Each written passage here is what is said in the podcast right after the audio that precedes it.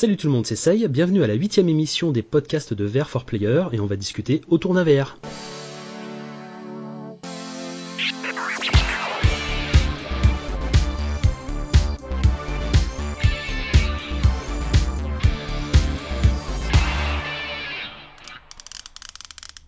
Et on débute 2019 sur les chapeaux de roue, car on va avoir un océan de jeux à venir. Et pour commencer, et pour m'aider justement à en parler, euh, eh ben j'accueille le capitaine ACAB, Laurent. Salut Laurent. Salut tout le monde. Comment ça va? Bah ça va bien toi? Ça va, ça va, ça va, nickel. Impec. Ensuite on, on, a bien l'année. Ouais, exactement. Euh, ensuite on a le capitaine Nemo, c'est euh, Okami. Salut Oka. Salut à tous, bonne année. Bah ouais. 2018 c'est passé, on a eu énormément de jeux. 2019 c'est parti, plein de boulot, les nuits blanches. Oh. Nous on aime ça. Ah ouais. Mais c'est vrai, bonne année, c'est vrai qu'en plus on sait même pas souhaiter la bonne année. Alors euh, bah, bonne année à tout le monde, bonne année aux éditeurs, euh, bonne année à vous, euh, l'équipe, et puis euh, et puis voilà. Ensuite on a le capitaine Crochet, c'est Spanks. Salut Spanks. Salut, salut à tous. Capitaine Crochet, j'aimerais savoir pourquoi. Ouais, Qu'est-ce qui, se passe? C'est le plus c'est le plus méchant et c'est celui qui râle tout le temps donc euh, bah du coup j'ai pensé à toi. D'accord, je suis méchant. Bah, je note. Et bah, bonne année à tous. Eh ben bonne année. bah ça sera la bonne résolution, être un peu plus gentil euh, en podcast avec nous. Ça doit- pas être facile Ouais. avec le crochet et les PS Move. Ah non, non, c'est pas évident. hein. Faut me comprendre, c'est pas, pas facile. Ah ça rend aigri? Ouais, je préfère les mêmes contrôleurs. Plus facile avec le crochet. Voilà. Ok. Bon bah du coup, euh, on va avoir des invités tout à l'heure euh, euh, qui vont nous retrouver un peu plus tard dans l'émission. On vous laisse la surprise, quoique je pense que si vous avez lu le titre du podcast, vous êtes pas bête, hein, vous aurez compris qui c'est. Et en attendant, on va parler quand même de quelques jeux qui sont sortis dernièrement sur PSVR. Et on va commencer, tiens, par toi, Okami. Tu voulais nous parler d'un jeu que tu venais de tester. Lequel est-il? Alors, vous avez le choix entre 18 Floor ou Mégalith. Mégalith qui fera l'objet d'un coup de gueule. Si vous voulez l'entendre, et je peux vous dire que ça va y aller. Moi j'aime bien les coups de gueule, on va peut-être commencer par celui-là, je pense. Alors oui, effectivement, donc euh, Mégalith, je sais pas si vous avez eu l'occasion euh, de le tester, il était sorti l'année dernière en bêta public. Euh, c'était c'est un MOBA qui se joue en 2v2 et le but ça va être en fait d'attaquer la base adverse, de détruire la base adverse pour Mhm. pouvoir remporter la partie. Euh, pour rappel, la bêta se comportait d'une map avec cinq personnages qui étaient aléatoires en fonction des jours pour pouvoir en fait qu'on puisse tester tous les personnages sans vraiment euh, euh, comment dire c'était un petit peu le, le truc c'est de la bêta donc on n'a pas l'accès intégral au jeu Ouais, normal, ouais. donc, tourner au- au- voilà au- auprès des personnages. Mhm. Le problème, c'est qu'il est sorti le 8 janvier 2019. Est-ce que je dois vous spoiler ou pas la note du jeu, puisque le test est, euh, va, va pas tarder à sortir, hein, ou sera sorti euh, là où les, les spectateurs, les auditeurs entendront l'émission. Mhm. Donc il est sorti le 8 janvier 2019 au tarif de 29,99€. Et la question c'est est-ce que ça vaut le coup ou pas?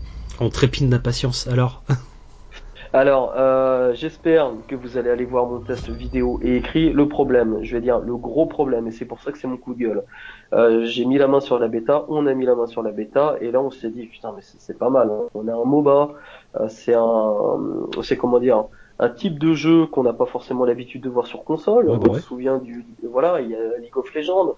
On a quoi encore euh, On a, euh, qu'est-ce qu'on a par League of Legends sur PC euh, On a voilà plusieurs MOBA Dota qui se, euh, Dota, voilà, Dota, Dota, euh, qui se, qui se tire la bourre. Et on a eu l'année dernière Dark Eclipse. Mhm. Dark Eclipse Qui était gratos. qui est, qui est toujours euh, Qui est gratuit, gratos, qui est free to play, et qui nous proposait d'incarner un leader avec des minions et justement de, de venir attaquer la, la base. Euh, C'était un petit peu en vue de plateau. Euh, et en fin de compte, ce qui était génial dans ce jeu-là, enfin ce qui est génial, c'est que on avait un petit peu une main, comme la, enfin deux mains, comme la- les mains de Dieu, Mhm. et on venait choper nos personnages, on les déplaçait à droite à gauche, on venait euh, euh, récolter de la, de la ressource pour justement euh, construire des tours, etc. aux différents facteurs. Mais Mhm. c'est pas le c'est pas le sujet aujourd'hui. Le sujet aujourd'hui c'est Mégalith. Ils arrivent après la bêta, comme je l'ai précisé avant, Mhm. avec un concept en disant on va vous faire un MOBA en vue FPS, assez intéressant parce que moi ça me permet de faciliter l'immersion et euh, la jouabilité d'être un peu plus clair en VR surtout. ouais. Euh, en VR, donc super, avec une particularité, c'est qu'on est géant. Wow. Ouais. Bah, justement, en VR, l'immersion, elle est là. Mhm. Et là, je commence à jouer, commence à faire le test. Euh, je me suis euh, aidé d'ailleurs du tipeur Azura qui sera euh, présent lors de mon test vidéo, puisque justement, en tant que membre soutien, on l'a invité pour la vidéo et donner à la fois son avis. Ouais, c'est cool ça. Voilà, nouveau concept. On s'est dit 2019, on va tester quelque chose de qui peut être intéressant. Ouais, carrément. Donc au niveau du jeu, je joue une heure, deux heures, trois heures, quatre heures, et là je me dis il y a un problème. Le jeu est beau. Graphiquement, il y a rien à dire, c'est du cel shading. Il y a un cara design qui, qui rappelle un petit peu Paladin pour ceux qui aiment euh, Hmm. qui aiment les, les jeux free to play, etc., les FPS. Euh, donc là-dessus, que de bons points, des personnages qui sont vraiment différents, qui se manient euh, de, de façon complètement euh, unique, euh, qui va correspondre euh, qui va correspondre comment dire aux, aux aptitudes de, de chacun. Chaque joueur va pouvoir trouver son compte. Ça commence pas mal. Et là, je vois attends, il y a cinq personnages plus un un personnage qui est qui est bloqué. Alors je vais dessus, je commence à regarder comment ça se fait qu'il est bloqué. À première surprise, euh, ça fait partie du pack Thorn. Le personnage s'appelle Thorn. Mhm. C'est un espèce de viking qui vient de Norvège. Sauf que le souci, c'est qu'on vient de claquer 30 euros sur un jeu. On nous demande d'avoir un sixième personnage au tarif de 4 euros. Oh, putain, t'es sérieux là Ouais, ouais, ouais, ouais, ouais. Et là, au bout de 4 heures de jeu, quand même, 4 heures de jeu sur la même map avec les 5 personnages. Et là, je me suis dit, je, je suis frustré. Pourquoi je suis frustré? Parce que si Disruptive Games, il m'écoute, j'avais la bêta, j'étais super content de l'accueillir, j'étais encore plus heureux d'avoir le test du jeu, et là, je m'aperçois qu'il y a un contenu qui est complètement famélique. Mm. Au bout de 20 minutes, on a une seule map, et on a 5 personnages. Donc, Ce que tu dis, c'est qu'en fait, euh, le contenu final du jeu, euh, à 30 boules, euh, c'est exactement le même que celui de la bêta en fait. Ils ont absolument rien rajouté. C'est exactement le même. Alors, effectivement, il y a des bruits qui courent qui diraient qu'il y aura peut-être une deuxième map qui va débouler dans les semaines, les mois à venir. Sauf qu'aujourd'hui, on ne sait pas si elle sera gratuite, si elle sera payante. Mhm. Et on sait très bien aujourd'hui, euh, on va citer un exemple un peu plus lointain, mais peut-être qui parlera euh, aux auditeurs, c'est Preta. C'est-à-dire qu'ils ont sorti le jeu en disant bah, on va vous faire ci, on va vous faire de la coop, on va vous rajouter des mondes. Sauf qu'aujourd'hui, bah, le studio il a coulé, il n'y a Ouais. pas eu de coop rajouté et il n'y a pas eu de niveau de rajouté. Donc moi je suis désolé, aujourd'hui je suis un joueur VR, je claque 30 balles, je veux pas avoir 30 balles à, dé- à dépenser pour une map, Mhm. 5 joueurs, plus un DLC payant. Hmm. Ouais, c'est clair. Non, mais c'est complètement inadmissible de faire ce genre de ce genre de truc là. Et est-ce que les développeurs justement sur leur site ils ont communiqué un petit peu là-dessus ou c'est que parce que là tu Non. parles beaucoup de rumeurs, de on sait pas s'il y a une map qui arrivera. Les développeurs euh, au niveau de la communication ils en sont où eux? Alors, au niveau de la communication, tu vas sur leur site, euh, bah déjà le, le DLC payant, il apparaît pas. Si tu n'achètes pas le jeu, tu peux pas le savoir. Euh, ils te disent que c'est un, une bonus, un bonus de que, que le DLC est compris en bonus, mais ça reste flou puisque j'ai le jeu, je n'ai Mhm. pas le DLC. Ouais. Faut que je l'achète, c'est une évidence. Euh, il est dispo aux États-Unis, mais il est pas dispo en européen. Forcément, j'ai la version euh, américaine. Mhm. Euh, voilà, il y a un très gros manque de communication. Et moi, ce qui me, ce qui me, ce qui me frustre encore, parce que voilà, je pense que frustration, c'est le mot qui va euh, définir en fin de compte le jeu. Ce qui me frustre énormément, c'est que avant l'année dernière, ils ont communiqué sur les trailers, sur la bêta, là où ils en étaient. C'est une, une exclusivité PSVR. Euh, ils étaient énormément euh, communicatifs envers la communauté. Et là, on arrive, le jeu est sorti, pouf, plus rien. C'est vachement inquiétant quand même. hein. Mais bien sûr, mais bien sûr. Et là, euh, je sais pas si on parlera euh, tout à l'heure de, de 18 Floor. Le jeu est sorti. C'était un petit peu. euh, c'est pour ça qu'on on pourrait faire le parallèle aussi On- avec on ce jeu. On va en parler après. T'as t'as déjà fait le tour. Enfin voilà. Donc en gros, Megalith, c'est un truc que tu conseilles pas. C'est c'est ça, ça ressemble pas, pas à une arnaque parce que je pense pas que les éditeurs ou en tout cas les développeurs ont, co- ont commencé à mettre ça sur le PSN avec des mauvaises intentions. Mais est-ce que ça serait pas un jeu avec la sortie un petit peu précipitée, un petit peu comme euh, Code 51 et que finalement euh, ils ont pas les finances pour euh, aller jusqu'au bout de leur projet? Ils pensent peut-être qu'en vendant leur jeu plein but, ils auront suffisamment pour pouvoir développer des trucs après et les proposer, pourquoi pas gratuitement, mais en prenant le problème un petit peu à l'envers, quoi. Alors le, le problème qu'on a, c'est que tout simplement, on est sur VR, on se souvient de Riggs, On se souvient de Starblood Arena, ils sont tous arrivés euh, avec des, des modes multijoueurs en veux-tu en voilà. Et on peut le rappeler, Le- Riggs, il est arrivé, euh, franchement, euh, enfin, il est bien arrivé. C'est-à-dire qu'il avait, c'était quand même un bon jeu, qui proposait un bon truc, qui était bien soutenu, et euh, ça l'a pas empêché de, de se planter complètement en fait. Ouais, et développé par Guerrilla Games, qui Mm. sont euh, connus pour les Killing Floor, donc c'est pas des, c'est c'est pas n'importe qui. Mm. Euh, donc je disais au niveau de, de Megalith, le problème c'est que euh, on en parlait justement sur la vidéo, sur la vidéo test avec Azura, c'est qu'en fin de compte, euh, Disruptive Game n'est pas Nintendo, c'est-à-dire que je m'explique, je fais le parallèle sur une franchise que j'apprécie beaucoup, c'est Splatoon sur Nintendo, je sais pas si, si vous connaissez. Non, si, si, on connaît. Ouais. petits, Voilà. les petits pots de peinture. Voilà. C'est simulateur de peintre. Sauf que si tu veux, Nintendo, euh, en communication, a dit voilà, on va vous sortir un jeu, on vous prévient tout de suite. Dans le jeu, il y aura, alors je vais donner des chiffres qui sont, euh, qui sont comment dire, hasardeux dans la mesure où j'ai pas les chiffres exacts. hein. Euh, ils, ils nous ont dit voilà, on va vous communiquer, on va vous sortir le jeu. Aujourd'hui, à l'instant T, vous avez une dizaine d'armes, vous avez trois maps, vous avez quelques costumes. Par contre, dans les semaines à venir, on s'engage à sortir une nouvelle arme, une nouvelle map. Et aujourd'hui, euh, ça va faire, ça va faire, ça va faire. Elle est sortie l'été dernier, ça va faire un an, euh, ouais, une bonne année que Splatoon 2 est sorti sur Switch. On a une ribambelle d'armes, une ribambelle de costumes et euh, des maps en veux-tu en voilà. Sauf que le problème, c'est qu'on a du Nintendo qui a du cash et qui savent entretenir euh, leur jeu communauté. Une communauté une aussi. communauté, une communauté et leur franchise. Et en fin de compte, ça s'est avéré payant dans la mesure où ils ont promis ce qu'ils avaient dit. Mhm. Sauf qu'avec du mégalith, on demande de sortir la carte bancaire à 29,99€ et de se dire, bah écoute, euh, Coco, je veux bien que tu nous soutiennes parce qu'aujourd'hui on t'offre ça, mais demain, euh, c'est compliqué. Mhm. Et le souci avec un jeu qui est exclusif multijoueur, c'est que si la communauté, dans deux mois, t'en as plus, et bah tu achètes ton jeu pour zéro. Mais ouais, mais c'est super casse-gueule aussi de, de sortir des jeux uniquement multi. Il y a peut-être euh, Firewall qui s'en tire bien, mais comme tu disais tout à l'heure, hein, euh, t'as le jeu qui était sorti au tout début, là, Riggs.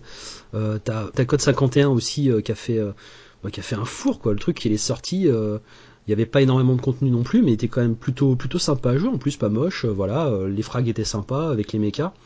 Mais t'avais personne dessus et c'est toujours super casse-gueule. Je comprends pas que dans un dans un marché comme ça, euh, enfin de niche, mais vraiment de euh, vraiment de niche, euh, ils, prennent le risque de, de tout miser sur le multijoueur comme ça, euh, quitte à se planter quoi. Alors je pense que si tu veux, le problème c'est que tu, tu peux faire du multi, il n'y a pas de problème. Sauf que c'est toujours la base, c'est la communauté. On Mm. le voit très bien, il faut qu'il soit toujours devant, il faut communiquer avec la communauté, il faut la satisfaire en leur apportant régulièrement du contenu, des choses comme ça. Et c'est comme ça que tu vas entretenir, euh, que, que tu vas entretenir la foule pour un jeu. Mm. Tu parlais de Firewall tout à l'heure. Alors Firewall, il est très bon aujourd'hui. Euh, il a été doté d'une map il y, a, il y a une semaine, je crois, ou deux. Mhm. Alors c'est bien, mais je suis persuadé que s'il reste à l'état actuel, dans six mois, il n'y aura personne. Sauf C'est clair. si tu, si tu remets des skins, tu remets des maps, tu remets des armes régulièrement à la manière dans Splatoon, ta communauté va rester là. Et je vais même aller plus loin euh, en parlant de, de CSGO, Counter-Strike Go. Euh, ça fait des années et des années qu'elle écoute sa communauté, qu'elle fournit ce que demande la communauté, et il y a quelques temps, elle a fourni un mode Battle Royale parce que la communauté avait exigé un mode Battle Royale. Mhm. Et en fin de compte, bah, ça fait des années et des années qu'on entend parler de Counter-Strike, et elle est présente. Mhm. Voilà. C'est clair. Re- rega- regardez l'évolution de Rec Room depuis ses débuts. Exactement. C'est impressionnant. Exactement. Ah ouais, ouais, et pourtant, euh, de vous à moi, Rec Room, j'y croyais pas. Je Bon, vais au être début, euh, oui. Ouais, Ouais. Au début, euh, mais là, dis donc, on voit voir ce que c'est devenu. euh, c'est bien, quoi. Putain, il- ça a vraiment évolué. Quoi. Ça bouge, ça bouge tout le temps. Ah c'est oui, vrai que c'est important dans le multi le que ça bouge parce que finalement c'est une communauté qui est active, qui est vivante. Et c'est un jeu effectivement qui est vivant vu que c'est du multi, donc c'est le principe même du jeu multi. Et euh, si euh, derrière il y, a, y a rien qui se passe, et ben ça ça tombe comme un flanc quoi. Ça, c'est cool. C'est ça. Non bah c'est dommage un Ça- petit peu pour. euh, Ça, ça, me- ça me rappelle euh, Eagle Flight quand il avait été lancé. euh, très très peu de temps après le lancement, il y avait déjà plus personne alors que ça se jouait 3 contre 3, je crois. Euh, et c'est pareil, quoi. Tu y allais à n'importe quelle heure, t'étais tout seul, sur, planté sur ton. Et puis tu t'attendais. Et que ce soit en que ce soit en, enfin en jeu classique multi ou en ou en VR et encore plus en VR. Hein, si tu si tu fais pas vivre ton jeu, comme l'expliquait Oka, ben le problème c'est que ça, ça se casse la gueule. Quoi. Les gens ils se barrent, ils vont voir ailleurs, là où ça bouge, hein, parce que à un moment d'avoir un jeu vraiment au gameplay euh, ultra chiadé dès le départ, et eh ben euh, tu te lasses, hein, tout simplement. Tu te lasses à refaire la même map, à refaire les mêmes choses euh, avec les mêmes personnes en face de toi. Ben au bout d'un moment, bah, ça, ça devient chiant quoi. Donc c'est un peu dommage. Bon, c'est un peu dommage pour, pour ce mégalithe du coup parce qu'il avait l'air quand même plutôt prometteur. Exactement. C'est vraiment bête. Euh, du coup, bah, tu, tu as commencé à parler de 18 Floor. Est-ce que tu veux continuer euh, là-dessus? Alors oui, effectivement, je, je, monopole la parole, je suis vraiment désolé. Euh, Fais-toi plaisir. alors, 18 Floor, 18 Floor, qu'est-ce qu'on va en dire? Qu'est-ce qu'on va en dire? Alors, il est sorti l'année dernière en juillet, le 4 juillet 2018, si mes souvenirs sont bons. Mhm. Alors, est-ce que vous avez entendu parler d'Ating Floor? Ben oui, on a entendu parler parce qu'il y avait une petite polémique sur le nombre de. Enfin, il s'appelle 18 Floor, donc 18 Floor c'est 18 euh, étages, et euh, il y avait que deux étages, en gros. Exactement, exactement. Alors, pourquoi il y a eu la polémique? Tout simplement parce que, donc, comme on disait, il y avait 18 étages, sauf qu'il y avait que deux étages de disponibles. La polémique, elle a été telle que, en fin de compte, la première fois qu'on commence à lancer le jeu, donc, 18 Floor est un escape game, c'est-à-dire que vous allez être enfermé dans une pièce ou un endroit, et en fin de compte, vous allez devoir résoudre des énigmes à droite à gauche pour pouvoir rassembler l'énigme, pour pouvoir résoudre l'énigme principale et en fin de compte pouvoir monter les étages jusqu'au 18e et euh, la délivrance. Hmm. Euh, pourquoi ça fait grosse polémique? C'est-à-dire que la plupart des gens qui l'ont acheté ont commencé à jouer une demi-heure, trois quarts d'heure, se sont dit ouais, c'est génial, c'est super, c'est magnifique. Et effectivement, le jeu, il est beau, il est propre, il est fini. Les énigmes sont intéressantes. Elles sont cool, hein. voilà, sauf que quand tu commences à sortir un verdict au bout d'une demi-heure, trois quarts d'heure, une heure de jeu, alors qu'on est rendu qu'au premier ou au deuxième niveau, on ne sait pas ce qui se passe derrière. Hmm. Et là, le problème, c'est que lorsqu'on finit le deuxième étage, au bout, attendez, écoutez-moi, au bout de 3h30, 4 heures de jeu, hmm. on a le message à suivre. Voilà. tu es content. Voilà, là-dessus, tu as les boules parce que tu, tu, tu, te sens frustré. Pourquoi Alors, pourquoi tu te sens frustré? Parce que tu as joué 4 heures, parce que tu t'es fait avoir sur le prix, parce qu'il était, il est toujours à 14,99€. Tu es frustré par quoi? Alors moi, je vais, je vais parler à titre perso, je suis frustré parce que j'en voulais plus. Mmh. Et, et, aussi parce que j'avais l'impression d'être lésé sur euh, la description du texte. La description, de toute façon, elle te, enfin, c'est, mensonger. Euh, mais après, euh, 14 euros pour 4 heures de jeu, si en plus le jeu est bien terminé et que les énigmes sont intéressantes, euh, c'est ça vaut peut-être un petit peu le coup quand même. Hein. Alors voilà, euh, moi j'étais à la base sur le test du jeu qui était sorti cet été. J'en avais parlé, il me semble, dans le, le podcast autour d'un verre numéro 7 où euh, justement on n'avait pas pu possible, enfin on n'avait pas pu sortir le, le, test à l'origine. Mmh. Et là je me suis dit génial, il y a le DLC qui arrive. Et eh ben écoutez, on y va. Mmh. Je suis parti et là je me suis dit putain, excusez-moi pour la, la vulgarité, mais je me suis dit pourquoi, pourquoi je parle toujours avant de réfléchir. et là, je suis parti pour deux autres étages supplémentaires et je peux vous dire que là, euh, je fais, je fais d'ailleurs dans, dans, mon test vidéo une petite allusion à la à Solus PSVR et mon confrère Herbie. Mhm. Et je le remercie d'avoir sorti sa solution parce que, eh ben, je peux vous dire que heureusement qu'il est là pour m'aider. Ouais, c'est coton. Hein. Voilà, ça c'est une autre histoire. Euh, j'ai fini l'étage 3, l'étage 4 au bout de 4h30 de jeu. Hmm. Là, je me suis dit quand même, hop, je suis revenu en arrière euh, dans le test euh, vidéo et écrit qui sera disponible sur le, le site vr4player.fr. Euh, j'ai repris l'intégralité des quatre niveaux. J'ai pesé sur la balance le prix, 14,99€. Et je me suis dit, ah ouais, j'ai quand même passé plus de 8 heures sur le jeu. Mmh, mine de rien, ça passe vite. Hein. Surtout qu'en plus, tu parles euh, du prix de 14,99€. Euh, moi, je l'ai acheté il y a quoi? Il y a quelques jours. Il était à euh, 6 ou 7 euros, je crois, un truc comme ça, en promo. Et là, ça vaut vraiment le coup quand même. Hein.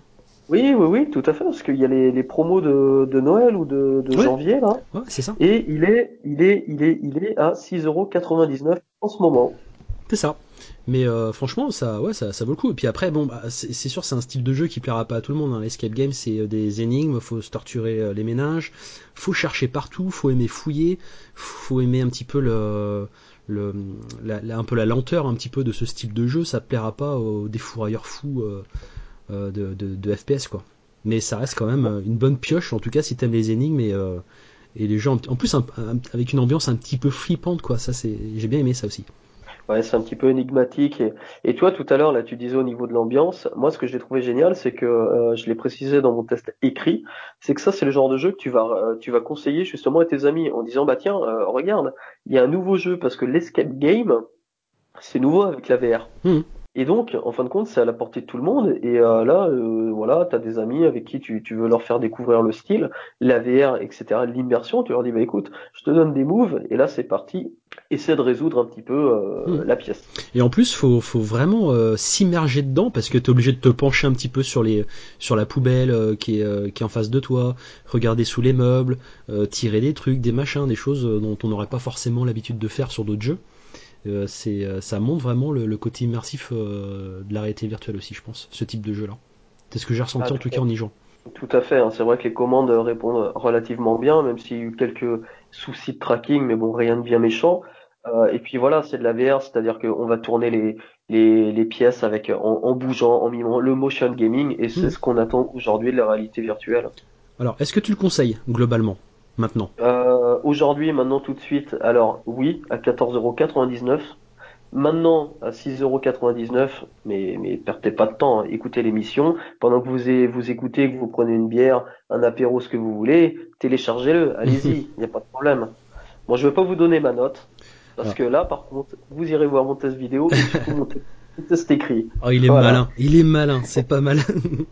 Mais ouais, ouais, c'est, c'est, c'est, c'est pas mal. Mais, euh, et du coup, par contre, bon, ça reste que 4 étages sur les 18 ans. Est-ce qu'on sait si, le reste va sortir euh, prochainement ou, euh, ou est-ce que les développeurs sont assez évasifs à ce niveau-là? Aujourd'hui, non. Alors, on a fait le calcul là, avec Airbit Solus PSVR.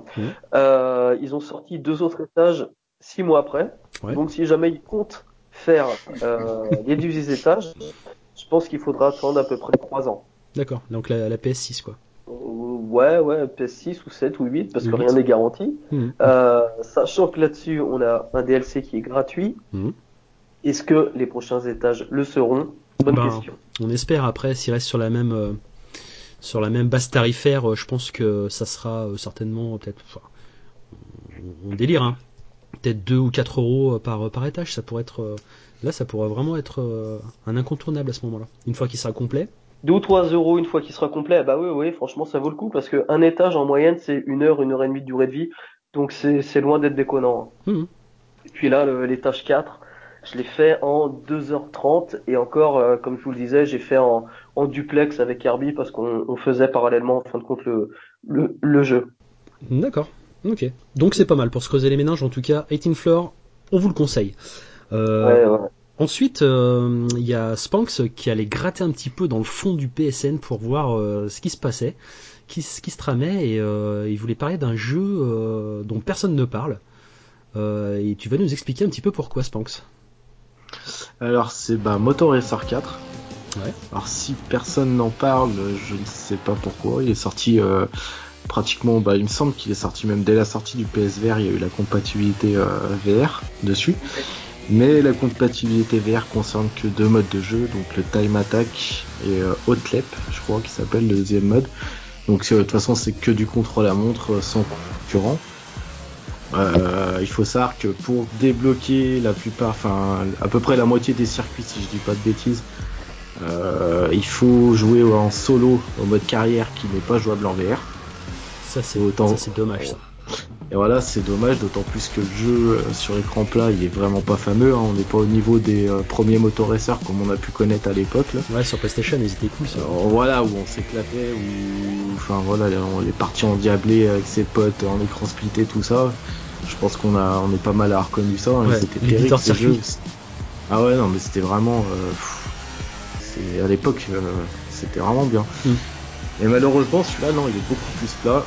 Et alors, le mode VR, bon, si on fait abstraction de tout ça, on prend notre moto et on part sur les pistes, Mhm.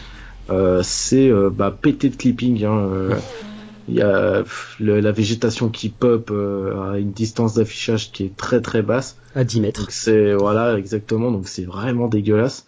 Ah, Euh, c'est aliasé, c'est Ah, je sais pas, j'ai jamais fait aussi. Enfin, de. Je crois que Ah, c'est certains dinosaures, faut attendre d'être dessous pour qu'ils s'affichent. Ouais, mais attends, eh, eh, je vous coupe là, les gars, mais vous avez pas un super patch qui est sorti qui renouvelle le jeu? Sur quoi? Sur Ark Park? Oui. Bon, on sait Ah, pas, parce que là, on l'a- on l'a on l'a enterré là avec les dinosaures, Ark Alors, Park. euh, euh, oui, voilà. et- oui, Ouais, et- c'est bon, on l'enterre. On l'enterre. Euh, De toute façon, euh, c'était quoi? C'était un patch qui te rajoutait euh, 3 polygones par, euh, par élément, mais c'était tout, le temps- toujours aussi pourri, non? Euh, je crois qu'il était plus joli pour PS4 Pro optimisé, euh, Ouais. quelques textures qui avaient été revues, mais bon, euh, franchement, ça, ça cassait pas non plus. Enfin, déjà à la base, on était très bas, donc on est remonté un petit peu, mais pas suffisamment pour, pour décrocher la moyenne, à mon avis. Et pour mériter son prix. C'est ça. T'avais pas Sur fini du 40, sur euh, 40 euros. hein. 40 euros en plus, ouais, donc voilà. Autant prendre SR. Mégalithe, hein. Motor SR4 est sorti le 4 novembre 2016. D'accord. Ouais, voilà, donc euh, au tout début euh, du PlayStation VR. Ouais, mais c'est vrai qu'on en, moi, j'avais jamais vu une seule vidéo dessus où euh, je m'étais pas tellement intéressé, mais j'étais quand même curieux. Donc là, vu qu'il est en promo, je crois à 12,99. Euh, voilà, je me suis laissé tenter. Bon, j'ai joué un peu, j'ai joué une ou deux heures. Je pense honnêtement que j'y rejouerai pas. Euh, ouais. Ouais, ouais, non. euh, après, euh, ouais, j'ai bien aimé. euh, ouais, c'est marrant d'y jouer 5 minutes, quoi. Tu fais quelques sauts, c'est sympa. Mais même, même les bruitages, mais il y a plein de trucs. Les bruitages vont pas. Ils sont vraiment plats, je trouve. Il y a quoi? Il y a la manette. La manette quand, quand tu joues. Enfin, quand tu joues à un jeu de motocross, t'as envie de ta manette, elle vibre suivant le terrain. Si t'es dans la terre, euh, Ah oui. euh, là, t'as très peu de vibrations. Très peu de vibrations.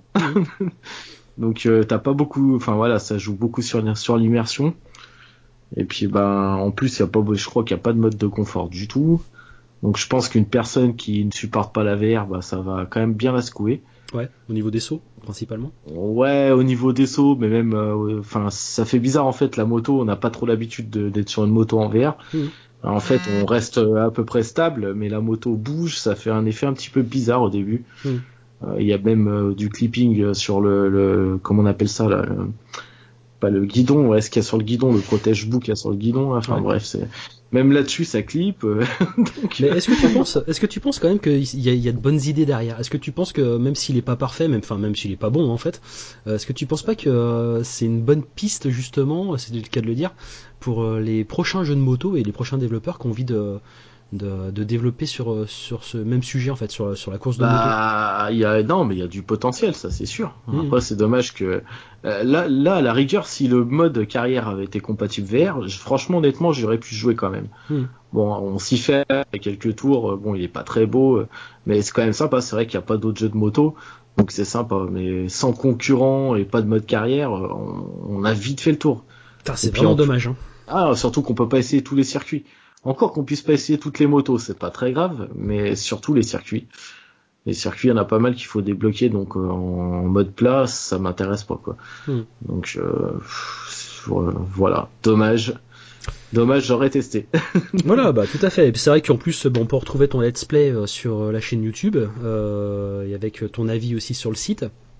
Ouais. Et comme ça, au moins, ça permettra à tout le monde de, de se faire une petite idée comme ça et puis de, de voir tout simplement à quoi il ressemble. hein. Parce que c'est vrai que les, les vidéos de let's play sur ce sur ce jeu-là particulièrement, ben, ça court pas le net. Hein, euh, donc euh, donc ouais, c'est Exactement. Mais il fait partie des jeux. euh, C'est dommage que le mode VR, voilà, soit pas compatible sur euh, tout le jeu, comme va l'être Escombat. C'est frustrant en fait. C'est vraiment frustrant parce que s'ils ont fait le, pour moi, ils ont fait le plus gros du boulot. Mhm. Euh, le jeu il est compatible VR, il marche en VR. Euh, à mon avis, c'est pas un gros travail de leur part de le rendre compatible entièrement en VR. Surtout que là, ils ont mis des voitures sur la piste quand tu quand tu fais certaines courses. S'ils ont réussi à mettre des voitures, pourquoi ils ont pas réussi à mettre des motos concurrentes? Mmh. Mmh. Faut, enfin, je comprends pas. C'est vraiment des choix bizarres et, euh, et c'est dommage qu'il n'y ait pas eu plus, plus d'intérêt. Ça aurait été plus intéressant en tout cas. En tout cas, on a l'impression qu'ils ont eu les dev kits euh, PSVR au dernier moment et qu'ils ont euh, fait un, un mode comme ça à l'arrache, comme pour Tekken 7, euh, comme pour GT, euh, comme euh, comme tous ces jeux qui te proposent des expériences à côté de à côté d'un jeu plutôt complet et voilà, c'est on l'a déjà dit en podcast, hein, mais c'est super frustrant en fait de, de devoir se coltiner encore ce type de truc en voilà maintenant quoi. Enfin, je veux dire, le jeu est sorti quand même en 2016, donc bon, c'est erreur de jeunesse. Mais ce combat 7, c'est pas le cas, donc ils continuent de faire les mêmes erreurs comme ça au fur et à mesure, et ils ont toujours pas capté que c'est pas ce que veulent les, les joueurs de PSVR, parce que ce sont des joueurs à part entière. C'est pas uniquement des gens qui sortent le PSVR de temps en temps quand il y a une expérience qui est intéressante. Quoi. Il y en a qui sont vraiment à fond dedans. C'est ça. Ils, ils, ont pas compris encore. Euh, ils restent dans, toujours dans l'idée que, que, la VR c'est juste un usage en plus du jeu, mmh. alors que maintenant il y a des gens qui, qui vont acheter des jeux uniquement pour la VR. Mmh. Ça, ça il y a certains, certains développeurs qui l'ont pas encore saisi. Mmh. Et pour Wipeout, ils l'ont bien compris, et voilà, donc euh, bravo à eux, et puis les autres, et eh ben, essayez de regarder un petit peu ce qui se passe autour de vous, parce que c'est dommage, c'est dommage. Ouais, bah, très dommage. En tout cas, j'ai passé mon tour. J'ai préféré jouer sur Drive Club que j'ai pris aussi, du coup. Ouais. Euh, du coup, lui, ça a été plutôt une bonne surprise. Moi, euh, j'avais joué qu'à la démo. Et là, il rejouait euh, donc sur PlayStation 4 Pro. Je l'ai pas trouvé si dégueulasse que ça. Bon, il est pas super beau. Mmh. Mais honnêtement, pour un jeu de voiture avec des concurrents sur la piste, tout ça, il est pas si dégueulasse que ça. Quoi euh, Des concurrents sur la piste Mais c'est incroyable. Ouais, c'est un truc de fou. Comment est-ce qu'ils ont hein, fait ça Ils l'ont fait. Ah, ils l'ont fait. Ah, ils l'ont fait. ils l'ont fait il y a longtemps, parce que celui-là aussi, ça fait longtemps qu'il est sorti. Là, oui. Mais, euh... mais ouais, ouais, et puis celui-là, c'est pareil, on n'en parle plus beaucoup. Euh, quand on a un volant, c'est bien d'avoir plusieurs jeux de voiture quand même, euh, de plusieurs styles. Donc euh, déjà, Rally, c'est un incontournable pour moi. Il m'a fait acheter un volant, maintenant je pris Drive Club et je viens enfin de prendre GT Sport aussi en promo et j'espère en profiter un petit peu, même mm. si je sais que je passerai pas beaucoup de temps dessus vu que comme pour Motor Racer, c'est qu'un mode contre la montre. C'est ça. C'est ça. On verra ça. On verra ça. Tu nous en reparleras en tout cas euh, plus en détail, je pense, à un prochain podcast une fois que tu l'auras Exact. Ça roule. Impec. Euh, Oka, euh, tu voulais nous parler aussi d'un autre jeu. Oui, oui, oui, tout à fait. Un petit coup de cœur que j'ai testé en 2018. Euh, alors, je me souviens lui avoir mis 6,5 sur 10 et l'occasion justement d'en reparler c'est qu'il va être disponible en version boîte. Ça s'appelle Neon Wall.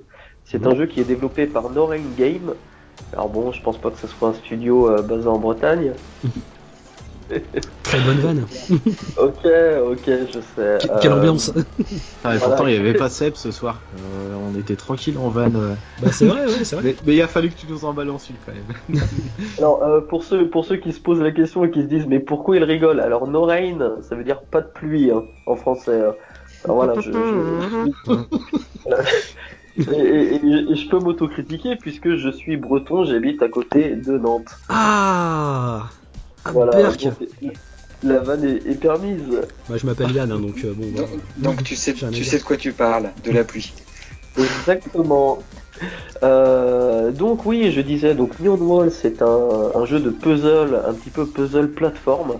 Euh, le principe, c'est tout bête, c'est un petit peu comme Marble Madness euh, sorti sur NES. Vous commencez le, niveau et le but, ça va être de l'amener euh, à la fin du parcours. Donc le jeu va se décomposer en trois, trois types de, de niveaux. Donc il va, il va y avoir du il va y avoir du time attack, c'est-à-dire que vous avez par exemple 2 minutes 30 pour terminer le niveau. Vous avez le mode coureur qui en en une fois, c'est-à-dire en un one shot, vous allez devoir terminer le niveau. Dès que vous mourrez, vous revenez euh, au début. Et vous avez le mode puzzle qui vous permettra de terminer à peu près le niveau avec entre 3, 4, 5 vies. Et en fin de compte, sans limite de temps, le, tout, ça va être de, diriger en fin de compte cette petite boule mmh aux, comment dire, partout dans le niveau pour arriver à son but. Alors pour avoir un peu plus d'explications, là je vais vous spoiler un petit peu à l'avant, je pense que ça va être, ça sortira un petit peu plus tard. Je vous ai fait un let's play pour vous montrer un petit peu le, le, jeu Neon Wall. Et normalement, ça va sortir dans les heures à venir, voire les jours à venir, euh, si c'est pas déjà sorti. Donc, euh, ou euh, pendant un quart d'heure, 20 minutes, je vous explique un petit peu comment comment jouer à ce jeu-là, ce petit coup de cœur, et je vous expliquerai même que je suis malade et que je suis enrhumé. Mais bon, pour la communauté, forcément, je, dois être disponible. On doit être disponible pour vous fournir du contenu. Oh, c'est beau. Merci pour ton sacrifice, euh, Oka. Merci beaucoup. Merci beaucoup. Euh, ok, bah impeccable. En tout cas, encore un joueur à découvrir. Euh, les auditeurs vont peut-être avoir l'impression qu'on gratte un petit peu dans les fonds de tiroir pour vous présenter des jeux, mais en fait, c'est des, des, des choses qui ont tellement jamais été vues nulle part. Enfin, des jeux qui n'ont pas eu la, la, la même exposition que des euh, Astrobot ou euh, Wipeout ou euh, Resident 7 ou je ne sais quoi en fait que bah je pense que c'est important un petit peu de la mettre au goût du jour surtout s'ils proposent quelque chose de bien donc euh, donc voilà c'est pour ça qu'on en parle qu'on en parle ce soir Exactement, et puis tu vois, c'est ce que je disais un petit peu dans mon let's play de, de, Leon Wall, euh, de Neon Wall. Euh, si jamais il y a des auditeurs qui veulent qu'on fasse un let's play en particulier sur des, des jeux, euh, par exemple, hein, ils se disent bah tiens, euh, là j'étais sur Robinson, se dire bah tiens, j'aimerais bien acheter le Robinson, est-ce que vous avez possibilité de nous faire un ou deux let's play pour voir un petit peu ce que ça donne, pour me conforter dans l'idée d'achat, pourquoi pas? Et bah, Ah si, pourquoi ok, Mi, tu m'y fais penser là. Euh, J'aimerais bien avoir euh, des Airbus, moi. Des, des Airbus. des Airbus pourquoi mais pas? personne veut le voir Mais, mais si tu pouvais me faire une Solus, par contre. Alors moi, ce que je veux faire, c'est à la limite, je vais être, je vais être ton copilote. C'est-à-dire que je vais me mettre à côté de toi et te raconter plein de vannes, tu vois, comme la vanne de la Bretagne. Pendant Pendant 8 ce heures. pendant- j'ai envie de faire pipi quand est-ce qu'on arrive? Et au bout de 8 heures t'es- tu pètes un plomb Voilà. Mais, mais du coup, là, on rigole sur des Airbus, mais est-ce que tu peux nous rappeler un peu ce que c'est? Des Airbus, c'est à la base, c'est, euh, on va dire que c'est un mini-jeu qui faisait partie d'une compile sur euh, euh, une compile Sega, si je me trompe pas. Je me rappelle plus le nom, euh, qui n'est jamais sorti parce que l'éditeur a fait faillite. Et du coup, ça a été racheté, ça a été racheté par euh, je sais plus qui. Et l'éditeur, c'est Gear, Gearbox, qui a remis ça sur le tapis pour en faire un jeu en VR, qui a resservi. bah, en gros, des Airbus, c'est quoi? C'est euh, euh, tu, tu rentres dans un bus, tu es content, tu as ton klaxon, tu as ton volant qui tourne. Alors le bus a un problème de direction, il penche légèrement sur la droite. Et tu es sur une grande route aux États-Unis, style euh, route 66, et tu vas, tu vas mettre euh, 8 heures pour euh, traverser une partie des États-Unis. Alors je crois que c'est entre Las Vegas et je sais plus quelle ville. c'est Et, une ligne euh, droite pendant 8 heures hein. C'est une ligne droite pendant 8 heures en temps réel? Ah oui en temps Temps réel ouais. réel, temps réel. Et tu n'as pas de pause dans le jeu. Donc dès que tu t'arrêtes, tu recommences sur ta ville de départ. Et en fait, en fait, euh, c'est quelque chose qui servait pour une, espèce de téléthon aux États-Unis et il disait qui va arriver au bout en fait, parce que les gens ils craquent. Donc le petit truc qui est sympa, c'est que tu peux avoir du monde euh, dans le bus avec toi, trois personnes qui vont t'accompagner et entre copains, bah, super, c'est la fête en VR euh, pendant 8 heures dans un bus. Et dès que tu quittes la route, ton bus à partir de là, il part en marche arrière et en temps réel, il va retourner sur sa ville, sur la ville de départ. Putain Euh, c'est voilà. un cauchemar quoi Donc euh, voilà. Alors, c'est ce, On le fait je ou pas disais, euh, On se fait une nuit. bah, disons que ça peut être drôle, ça peut être drôle pour, pour pendant un petit moment. Alors, ce que je disais qui serait sympa, c'est qu'il fasse un DLC et qu'il fasse un abribus euh, comme ça, où tu attends le bus pendant 8 heures. ça serait pas mal ça ouais. Et tu te mets avec quatre amis dans un abribus, puis tu attends ton bus. Ah mais voilà, mais en fait le, le multijoueur est pas mort en VR. hein. C'est juste qu'ils ont voilà, eux ils ont trouvé la bonne idée. Hein. Faut foncer sur ce genre de truc. Hein. Mais Moi, c'est c'est le, genre- euh, c'est- c'est le genre de truc, je pense, pour un let's play à 4, ça peut être drôle parce que t'as envie de faire n'importe quoi, tu vas dire des conneries ou même faire une émission dans le bus. Après, au bout de 8 heures, le mec qui arrive au bout, il, il est quand même tenace le type. hein. Kirby il peut le faire. Herbie, si tu nous entends, Herbie, fais-nous une solution défi. de Desert Bus. Et il y avait un autre petit truc aussi, je voulais parler également, c'était ProTube VR, c'est une société euh, française euh, qui est basée à Marseille. Euh, alors pour l'instant, pour le PSVR, il n'y a rien de très croustillant pour nous. Par contre, euh, en fait, ils, font des espèces d'appareils, euh, une espèce de, bras mécanique sur lequel on va pouvoir y greffer en kit tout un tas d'accessoires. Et puis du coup, grâce à ça, tu vas pouvoir transformer, par exemple, à partir de tes deux Vive contrôleurs, les fixer dessus et en faire une mitraillette avec une crosse ou euh, le tourner dans un autre sens et puis ça te fera une rame pour ton canoë ou des choses comme ça. Euh, et ils sont en train de chercher justement des idées pour. Et c'est pour ça tout à l'heure quand tu parlais de Motoracer 4, je me disais, ben, avec ce genre de, de choses, on pourrait presque mettre deux PS Move de chaque côté et en faire un guidon pour, euh, pour, pour faire de la moto. Euh, ils ont sorti un modèle pour faire le double, double sabre laser de Dark Maul euh, dans Beat Saber. Mhm.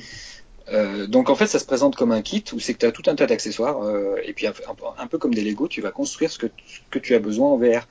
Euh, donc là, à mon avis, ils sont bien conscients que pour l'instant, euh, c'est pas encore, euh, c'est pas encore très développé. Pour l'instant, on aurait peut-être besoin du double sabre, euh, double sabre de Beat Saber.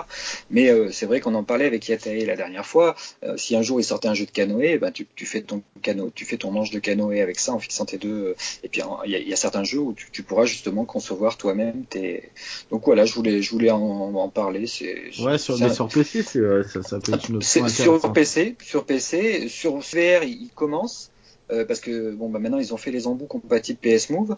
Euh, bon pour l'instant, euh, ce que je disais, c'est plus une boîte à, à, à lorgner. À voir, euh, ça va évoluer, il va y avoir d'autres choses, et après à partir du kit voir ce qu'on peut faire avec. Mais ça peut être intéressant. Ça, ça me fait penser à, à Nintendo, Nintendo Lab en fait. Ok, donc un suivre de près. par contre, Camille, je crois que tu dois nous quitter maintenant. Oui, effectivement, je vais devoir vous laisser. C'est l'arme à l'œil. J'y vais. Je suis vraiment désolé. Tu nous aimes pas T'es pas bien avec nous?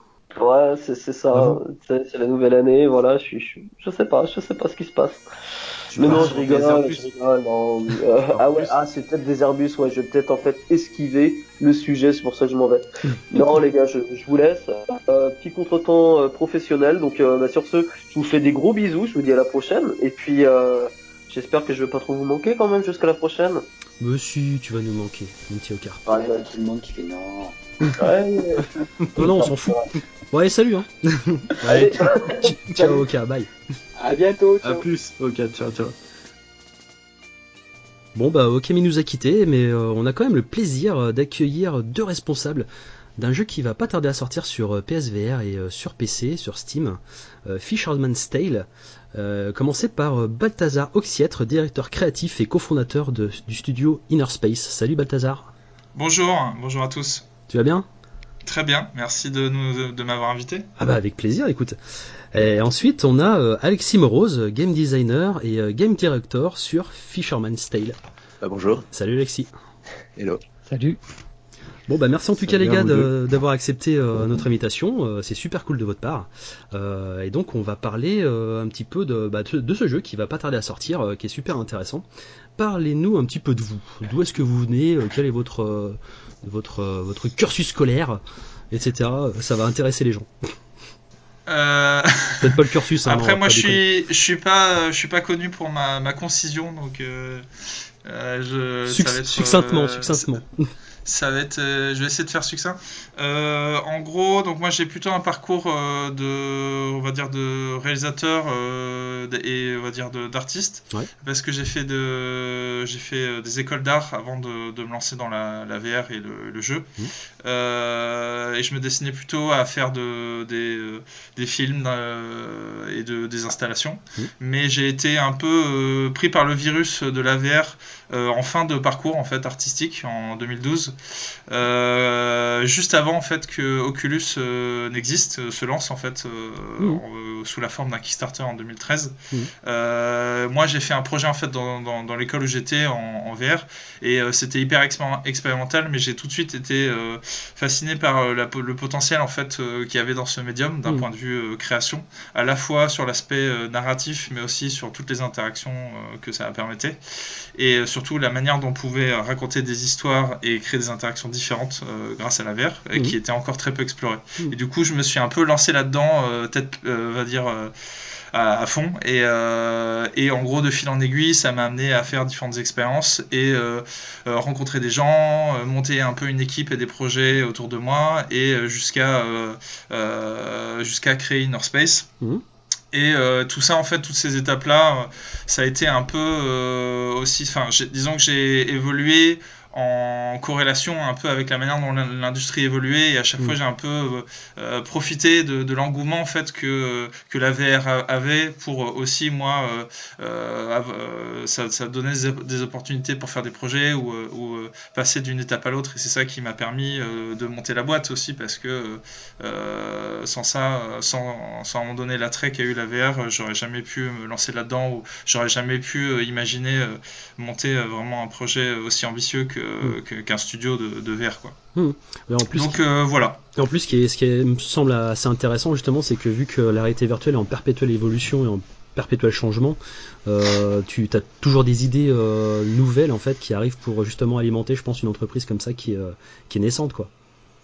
Ah oui, oui, tout à fait. Bah, c'est, c'est tous les jours. hein. C'est un peu, enfin, c'est un peu la jungle, quoi. C'est, on est un peu avec notre, notre, notre sabre à essayer d'explorer les, les, les des nouvelles des nouveaux territoires. Et ça c'est vraiment ça qui me, me botte et qui me qui m'a poussé à, à, me lancer dans la VR et à, et à, et à créer un comment dire une, un enfin d'abord un collectif et puis après ça s'est structuré dans, quelque chose un peu plus sérieux avec euh, les gens qui m'ont qui m'ont accompagné. Mm. euh, mais euh, ouais c'est le, le le plaisir d'explorer qui moi avant tout m'a poussé euh, et ça continue aujourd'hui à me, pousser à, explorer la VR. Hmm. Un terrain vierge de toute façon où tout est à construire donc euh, effectivement ça va être super intéressant. Bah, avant de revenir à Inner Space, euh, Alexis, toi tu viens, tu viens d'où en fait? Bien, euh, bah, pour ma part, euh, bah, je suis sorti il y a 12, ans maintenant d'une école de, jeux vidéo, Supinfo Game, c'était mmh. euh, en, 2007, mmh. et, ça fait 12 ans que je travaille du coup dans, cette industrie en tant que game designer. Mmh. je suis passé par pas mal de boîtes, j'ai fait quelques années à Quantic Dream, à l'époque de Heavy Rain. Ah, oui. ensuite, bah, j'ai travaillé pour des boîtes indées. Euh, j'ai rejoint Gameloft aussi, qui fait du jeu sur sur smartphone, pour, ceux qui connaissent. Exactement. Et ça va faire maintenant euh, 5 ans, 4-5 ans environ que je suis à mon compte hmm. en tant que auteur, euh, game designer, euh, freelance. Voilà. D'accord. D'accord. Et du coup, tu as rentré euh, justement à travailler avec Inner Space. Dans quel, enfin, qu'est-ce qui t'a donné l'occasion en fait de, de rentrer en bah, contact avec oui, ouais. Du coup, à, la, base, euh, on avait travaillé. Enfin, le premier projet sur lequel on a travaillé ensemble, c'était sur la Péri. Moi, j'avais euh, déjà deux, deux, deux, trois ans d'expérience en tant que freelance, je veux dire. J'avais créé des, des escape games parce que c'était euh, le début de, de cette mode, mhm. les escape rooms. Les, les en pleine explosion maintenant, d'ailleurs. Oui, bah oui, j'étais vraiment au début un peu de, de cette vague et et c'est un peu entre autres autour de ça que on s'est on s'est rencontré euh, avec Balthazar et euh, du coup j'ai je fais quelques missions pour eux pour commencer puis on a mmh. travaillé sur sur la péri et et puis après voilà en, gros, l'idée c'était que, enfin, nous, euh, enfin, à, l'époque, on était encore très euh, très novices dans le domaine du jeu et de l'interaction. Et euh, même si, voilà, j'avais des affinités avec ça, j'ai senti que très vite il faudrait être accompagné par des gens qui étaient vraiment plus compétents là-dedans, qui avaient de l'expérience pour aller plus loin dans les projets qu'on avait qu'on avait envie de faire. Du hmm. coup, c'est là qu'on a, enfin, j'ai cherché un petit peu et je suis assez vite tombé sur sur sur Alexis et euh, et, voilà, le, le fit euh, a, été bon et du coup ça nous a donné envie de, creuser la relation. Surtout que on avait, on a, j'ai vite euh, réalisé qu'on avait une passion commune, la VR. Hmm. Ouais, exact. C'est vrai que pareil, comme Balthazar, je suis tombé dedans dans les tout débuts. Et, euh, et c'est vrai que c'est ce dont on rêvait depuis tout gosse, quoi. Cyberpunk, euh, ça c'est clair. Les mondes, les mondes virtuels euh, parallèles, on y est, quoi. On y au moins, on a un point en commun, c'est que nous, la team VR for Player, on a la même passion, voilà. Ah ouais. La VR. C'est clair.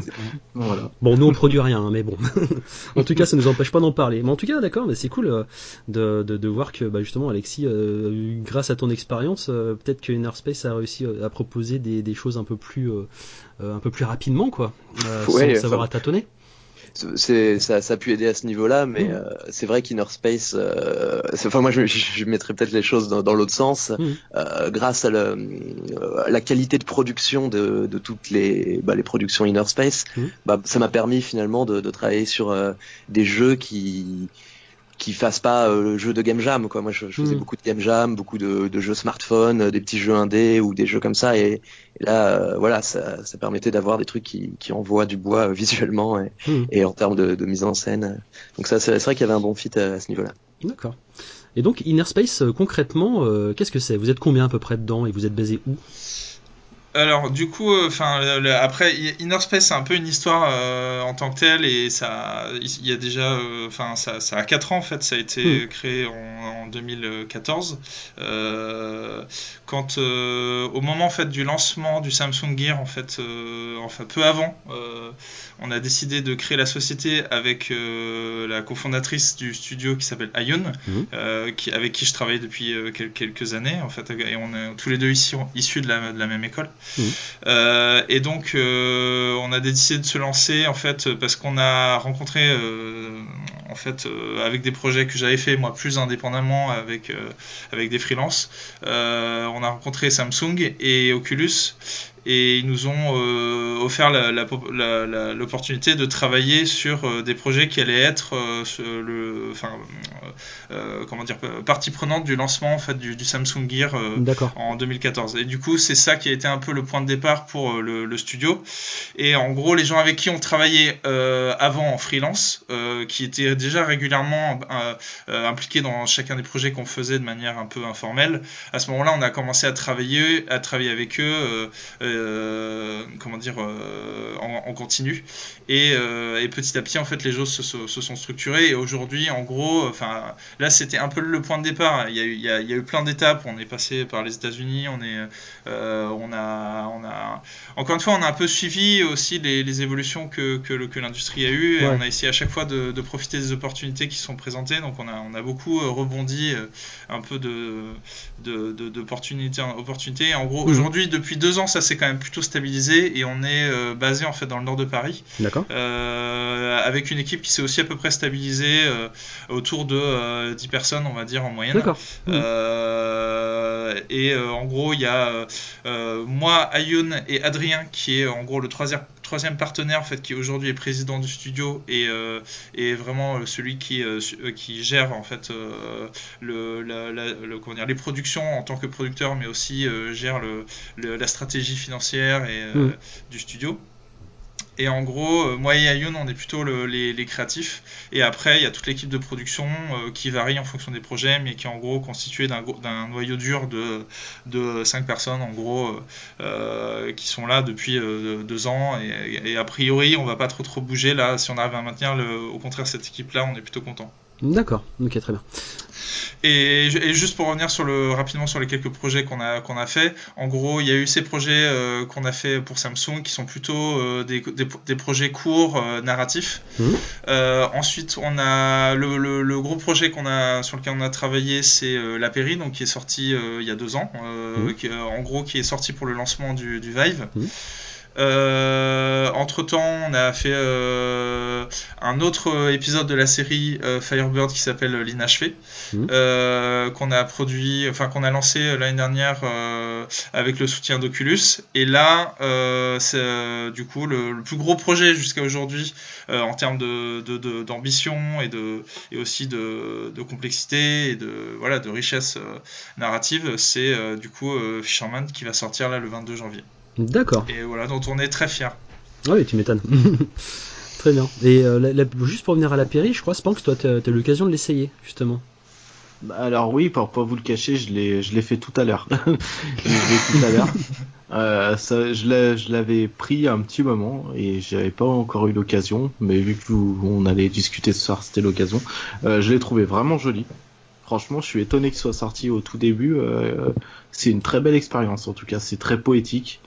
Euh, ça se voit que voilà, c'est très travaillé. Euh, moi, j'ai beaucoup aimé en tout cas. Voilà, c'est très très sympa comme expérience. Est-ce que est-ce que vous vous attendiez à, ce que ce que la périve marche autant au lancement du parce que c'est vrai quand quand quand, quand l'expérience est partie, la périve on l'a vu énormément sur internet. Hein. beaucoup de beaucoup de médias en parlaient. Ah ouais? Euh, Bah écoute, je suis content de l'apprendre parce que euh, nous, enfin sans forcément considérer que c'est euh, que ça n'a pas eu de, succès, pour nous c'était surtout, euh, enfin ce qu'on a constaté c'est que ça a eu surtout un succès dans la communauté, les gens qui étaient vraiment plus des comment dire des, des, aficionados de, de VR, hmm. mais après en dehors de ça, ça n'a pas eu tellement plus d'impact, mais c'était déjà chouette. C'est vrai que ça nous succès d'estime, hein, oui. Oui, c'est ça. ça. Il y a eu le succès. Surtout un succès d'estime parce que comparé à d'autres jeux qui sont sortis à peu près au moment, au même moment, je pense à par exemple Job Simulator ou euh, ou, mm. euh, ou, des jeux comme Arizona Sunshine en termes de, de, de purement de, de, de, vente ou de nombre de de, de téléchargements, je pense qu'on est quand même pas du tout dans la même catégorie. Mais après, c'est un projet qui est très différent euh, parce que beaucoup plus artistique, beaucoup plus poétique. Mm. Et après, on, on s'attend on, s'attendait pas évidemment à ce que ça marche aussi bien que ces jeux-là. Mais... C'était quelque chose qui, à mon avis, était, était bien pour faire connaître le studio déjà parce que vu que c'est une expérience un petit peu comme Allumette qu'on peut avoir sur PSVR, euh, on, on, on, testait ça et, et toute la famille pouvait essayer et disait, et disait ouais, c'est drôlement bien fait, on dirait qu'elle est à côté. Et c'est vrai que toutes les critiques que j'ai lues, c'était c'était à chaque fois, c'est vraiment une expérience Survive à faire. Ouais, ouais, bah, en, fait, on l'a vraiment conçu comme, euh, comme, comme quelque chose qui, qui est pas forcément adressé aux gamers, mais comme des gens qui sont curieux de la VR et qui veulent faire une expérience qui est spécifiquement euh, pensée et conçue pour la VR et que tu peux euh, n'avoir qu'en VR. Euh, donc, euh, je pense que de ce point de vue-là, euh, c'est, enfin, c'est vrai qu'on a, on a visé assez juste et, et je pense que les, c'est ça qui, qui, a, qui a bien marché, que les gens ont, Enfin, il y a eu un bon euh, fit entre ce que nous on a voulu proposer et ce que les gens ont ressenti dans le projet. Et je pense que de, de, ce point de vue-là, c'est vrai que ça a été plutôt, euh, voilà, plutôt un succès. Bien accueilli. On est, on est, très content. Et pour le coup, le, le, fait de, de vouloir faire des, des, propositions artistiques euh, fortes, comme, comme la Perry, euh, moi, c'est ce qui m'a donné envie à la base de, de travailler avec Inner Space, mmh. pas faire un énième shooter ou un énième. Mmh. Euh, bah, Job Simulator justement qui, mmh. qui, qui, marche très bien hein. mais euh, mais voilà il cherchait à, à, à, dire quelque chose, à, à toucher Autre un chose. l'utilisateur. Ouais, c'est vrai mm. que moi, ça, ça m'a clairement donné envie de, bah, de, de contribuer, euh, d'apporter euh, euh, mon aide quoi là-dessus. Toute la partie, euh, toute la partie motion capture a été gérée en interne. Euh, pas du tout. Euh, non, justement, on a fait appel à un, un studio euh, qui s'appelle Quantic Dream. connais pas. Qui est, qui est voilà, qui est vraiment voilà, qui est sur Paris. Enfin, qui ont l'équipement le probablement le plus sophistiqué là-dedans. Mm. Et euh, du coup, on n'a pas. Enfin, c'était aussi un peu un, entre guillemets un fantasme, euh, moi de ma part, de, de, de, de, travailler un peu avec le meilleur motion, le, le, meilleur studio de motion capture, parce que je voulais vraiment que ce. Enfin, pour moi, c'était le l'aspect le, le, plus important de l'expérience, et c'était quelque chose qu'on qu'on voulait qu'on qu'on voulait vraiment ne pas rater, et même mettre en avant comme un des éléments, euh, voilà, euh, presque marketing, quoi, le, le fait d'avoir travaillé avec un super studio de, de motion capture pour mmh. pour que la, la scène dedans soit vraiment euh, top. Mmh. Donc euh, du coup, euh, ça faisait sens de, de travailler avec eux pour, pour ça. Bah oui, et puis, puis de toute façon, sur ce, ce type d'expérience, comme je disais tout à l'heure, je parlais des critiques, beaucoup de gens ont dit la danseuse, elle est là, elle est réelle, elle, elle vit. Donc c'est vrai que ça aurait été animé comme ça, ça aurait pas du tout rendu la, la même chose. Ouais. Quoi. Ouais, ouais, je confirme, hein, franchement, la, la dernière scène, enfin, à la fin, là, c'est. Euh, pas de spoil.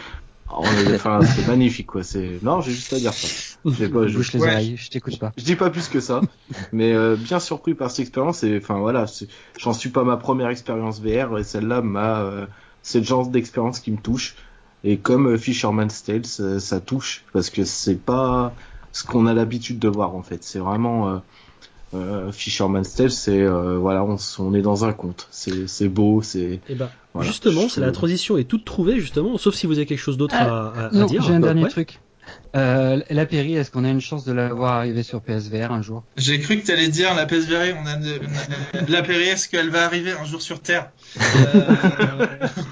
C'est une bonne question aussi. Hein, ah ouais, ouais, ouais, franchement, moi je serais plutôt, plutôt, plutôt ok. Mmh. Euh, mais euh, sur PSVR, malheureusement, euh, c'est tellement un, comment dire, un, un effort, un effort, comment dire, en termes de développement mmh. conséquent que du coup, malheureusement, là, le, on peut pas se le permettre au, par rapport au temps qu'on a.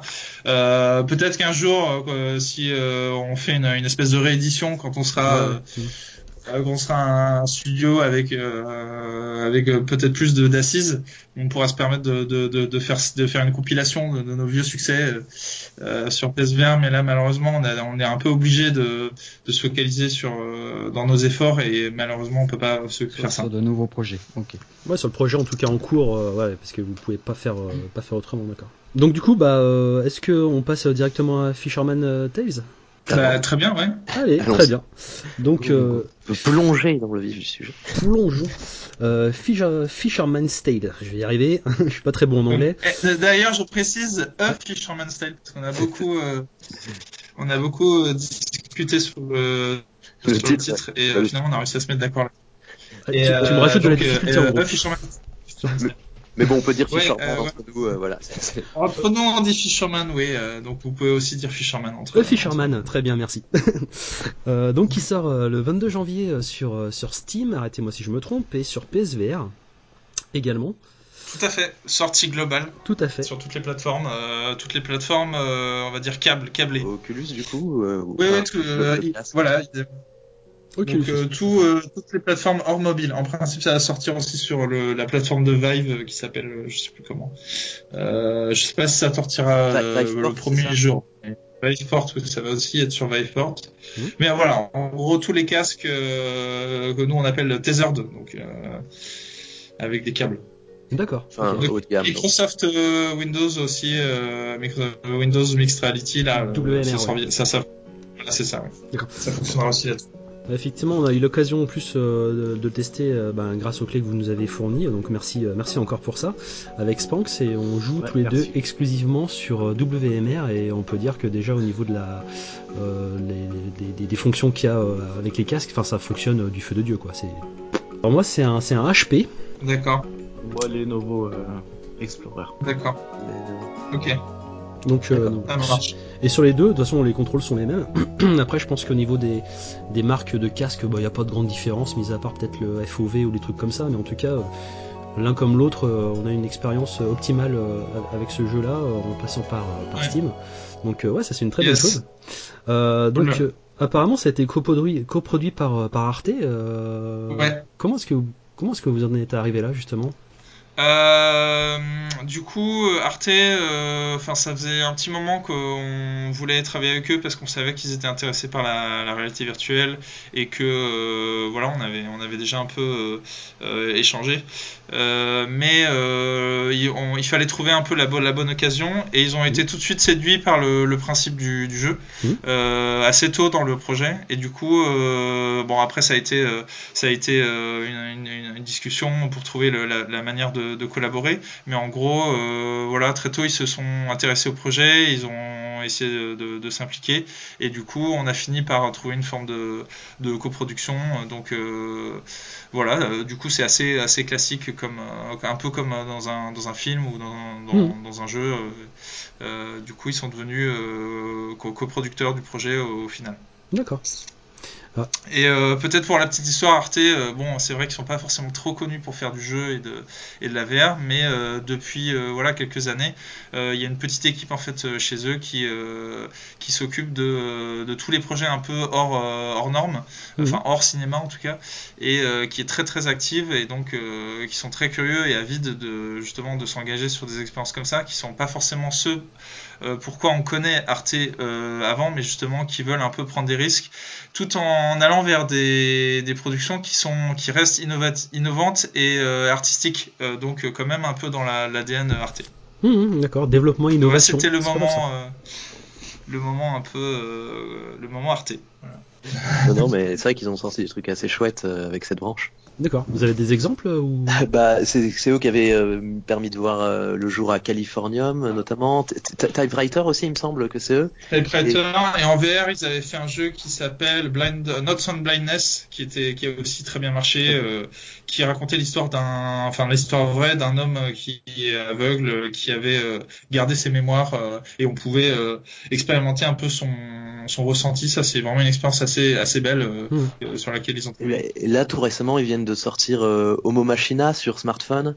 Euh, et euh, le jeu, euh, ah, le nom m'échappe, mais euh, adapté Vandal l'histoire de Marie Shelley, euh, Frankenstein. euh, enfin, l'autrice de Frankenstein. Euh, Enfin bref, ils font vraiment des, des jeux euh, super intéressants sur euh, plein de sujets différents. D'accord, ouais, c'est pas mal. C'est vrai qu'effectivement, c'est euh, c'est une facette de Arte qu'on connaît pas trop, mais ouais, c'est bien. Euh, Est-ce que vous pouvez justement nous faire une petite présentation de Fisherman's Tale C'est moi, j'ai réussi à le dire. com- comment ça a commencé déjà? Comment ça a commencé? D'où vous est venue l'idée en fait? Bah euh, oui, euh, à, la, à la base, euh, on venait de finir euh, la Péri avec euh, avec Balthazar. Euh, il y avait plein de projets euh, dans les cartons. Euh, Inner Space euh, notamment bah, envisageait de faire un- une suite Mhm. à, la Péri, euh, bah, l'inachevé, qui qui, est, qui qui a été achevé depuis. Mhm.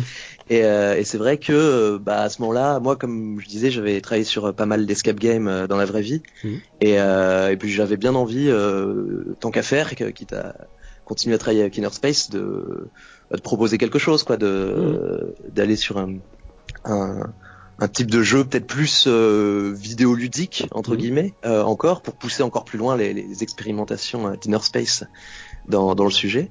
Et, euh, et, du coup, bah, ça s'est fait assez simplement à partir de là. L'idée, c'était d'avoir quelque chose qui marche particulièrement en VR, euh, notamment en room scale au début. Mhm. quand, enfin, le room scale, c'est-à-dire la VR où on peut se déplacer un peu dans la pièce, mhm.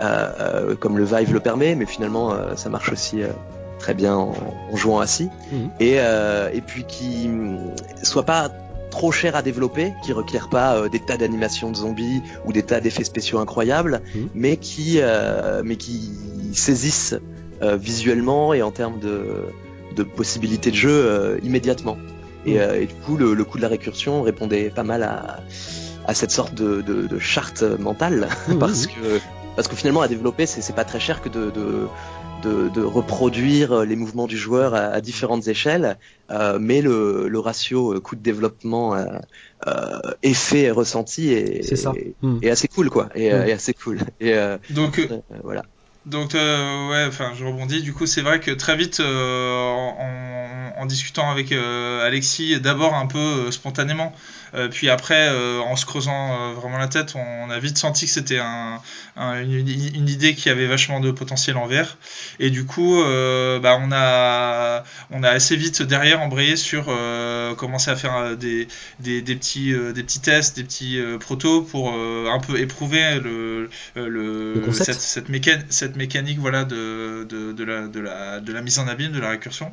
Et, et après avoir fait des tests, on a effectivement constaté que c'était vraiment intéressant et fun, mais que ça demandait euh, de prendre le temps de, de, se lancer vraiment dans un, dans un projet euh, euh, un peu sérieux pour, voilà, pour, pour, pour, pour que pour, parce que ça méritait de le faire et parce que ça allait pas être si facile que ça non plus. Enfin, moi, moi, moi c'est mon ressenti, c'est que même si j'étais hyper enthousiaste, je me suis vite dit, qu'est-ce qu'on va pouvoir raconter avec ça et, euh, et comment on va pouvoir, euh, au-delà de l'effet waouh un peu qu'on va ressentir au début euh, du, quand on va découvrir le truc, comment on va pouvoir faire vraiment un jeu une, qui, qui, a une certaine durée au-delà de, cette, de cet effet un peu waouh de découverte. Et du coup, c'est, enfin, j'ai l'impression que c'est surtout là-dessus en fait qu'on a, qu'on a, on a fait des efforts et qu'on a travaillé.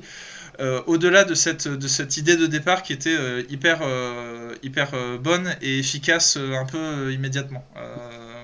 comment en fait la développer pour en faire vraiment un jeu qui tient sur la, sur la durée et qui raconte quelque chose? Mmh, clairement que, bah, que l'histoire soit, enfin, épouse la mécanique de jeu, vienne pas un peu comme un cheveu sur la soupe, raconter un truc qui, qui n'a rien à voir avec. Que ce soit pas en contradiction. Fait. Hmm. Exactement, que les thèmes euh, de la récursion, euh, de, des personnages, enfin de la, la petite personne qu'on contrôle et, et, de la grande personne qu'on contrôle et de, de ce qui de ce qui nous enferme aussi parce que il y a cette inspiration escape game et, euh, et donc qui dit escape game dit enfermement, hmm. emprisonnement et, et, comment parler de l'emprisonnement de façon un peu poétique comme comme Inner Space aime à le faire quoi. Et donc ouais c'est vrai que ça a été un, un sacré sujet pour le coup. Euh, ça a pris bah, pas mal de temps avant de trouver effectivement la, bonne histoire puisse aller d'une énigme à l'autre, euh, donner un sens à ces, à ces puzzles. Et, euh, et puis euh, le tout euh, dans un espace qui lui aussi fasse, fasse sens. Quoi. Alors juste pour les personnes qui savent pas exactement ce que c'est, est-ce que vous pouvez présenter A Fisherman's Tale Quel est le principe du jeu? A Fisherman's Tale, c'est un puzzle game en réalité virtuelle qui est bah, très narratif Mmh. qui voilà, joue beaucoup sur son histoire, dans lequel on incarne un pantin de, de pêcheurs, mmh. une petite marionnette de pêcheur qui, qui se trouve dans, dans une cabane euh, accolée à un phare et euh, qui va faire euh, bah, une découverte assez fascinante. Je te laisse en mmh. Oui, il va réaliser qu'en fait, euh, euh, il est pas simplement dans une cabane, mais en fait, il est dans une, dans une, dans une sorte de maquette.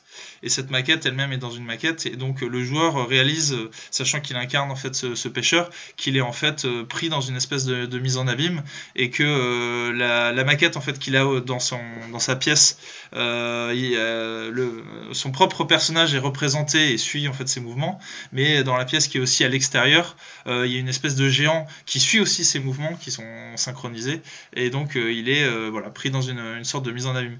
Et en gros, le principe, c'est enfin le, but de l'aventure pour ce pour ce petit personnage de, de, de, pantin de pêcheur, ça va être de en dehors du fait de comprendre pourquoi il est là et pourquoi il est enfermé en quelque sorte dans cette mise en abîme, c'est atteindre en fait le, le haut du phare il n'est pas aussi simple qu'il n'y paraît de, de, prime abord et, et sur, voilà. sa, voilà.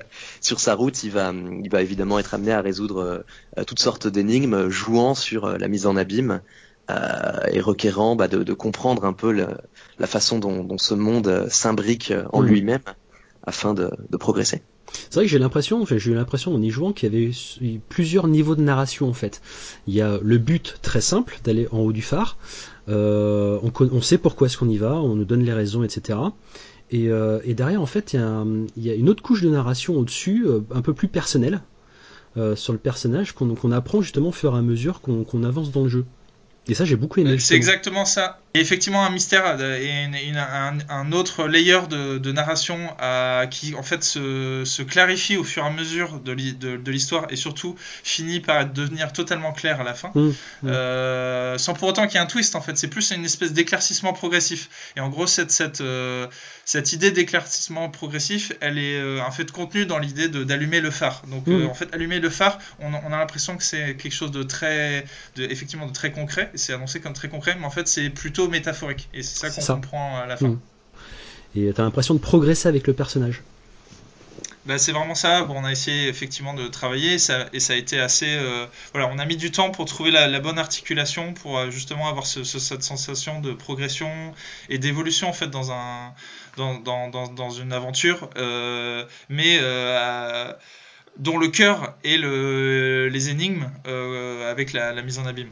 Donc euh, je sais pas si on, si on peut en parler, mais c'est vrai qu'effectivement il y a beaucoup d'exploration dans ce jeu-là, forcément.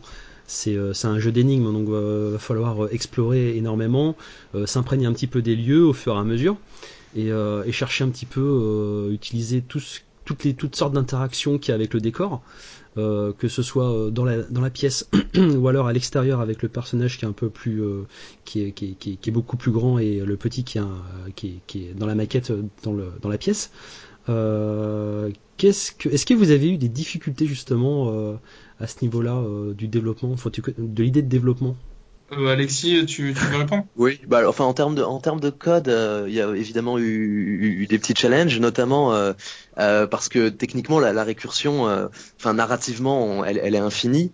C'est-à-dire que il y a certes une version plus grande de nous-mêmes qui, qui nous observe euh, à l'extérieur et une version plus petite, mais il y a encore une version encore plus gigantesque euh, qu'on peut voir d'ailleurs, hein, un peu euh, en silhouette, très éloignée. Euh, et ça, évidemment, en termes de code, on n'a pas pu faire une récursion vraiment infinie, mais après, ça se perd suffisamment loin dans, dans les brumes pour que euh, la question se pose pas. Mmh. Et, et, en termes de, de gameplay, bah, la difficulté, ça a évidemment été de, de faire qu'il y ait des véritables interactions entre ces différentes échelles et euh, pas forcément qu'à justement un, un, un, niveau, enfin n plus 1 on dit ou n moins 1, mmh. euh, mais euh, parfois jusqu'à n plus 2 et, euh, et, ça devient forcément assez difficile parce que euh, ça devient immense, quoi. Quelque chose mmh. qui faisait, euh, vu qu'on a un rapport de taille qui va être euh, de, de, de x 10 environ, quelque chose qui faisait un mètre, enfin qui faisait 10 cm, va se retrouver à faire bah, 100 cm, 1 mètre, donc, mmh. et, et puis à l'échelle encore au-dessus, directement 10 mètres, quoi. Donc presque, enfin plus que toute la, la, pièce dans laquelle on se trouve. Mmh. Et, euh, et c'est vrai que ça n'a pas été euh, évident, mais ça a permis du coup de, de mettre en place des énigmes assez, assez fun. Mmh. Où on s'avère avoir à carrément sortir, mais je veux pas trop en dire, évidemment. Non, non, bien sûr. Mmh. Et, et, aller euh, découvrir des choses plus loin. D'accord. Au niveau des déplacements, euh, Spanx, tu voulais en parler? Ah ouais, alors j'avais juste... Alors moi j'ai adoré le jeu, hein, franchement, enfin on est vraiment plongé dedans. Euh, le système justement de récursion, euh, tout, enfin la narration, surtout le ton de la narration, moi j'ai beaucoup aimé, enfin on est vraiment dedans. Mais il y a un petit truc qui m'a dérangé, c'est les déplacements par téléportation. Alors bon, dans ce jeu c'est pas trop dérangeant parce qu'on se déplace quand même dans des endroits qui sont assez fermés, qui, enfin il n'y a pas des kilomètres à parcourir. Mais euh, pourquoi ce choix de Déplacement par téléportation. Euh, bah alors faut dire que oui, ça c'est une question sur laquelle on s'est évidemment beaucoup beaucoup penché.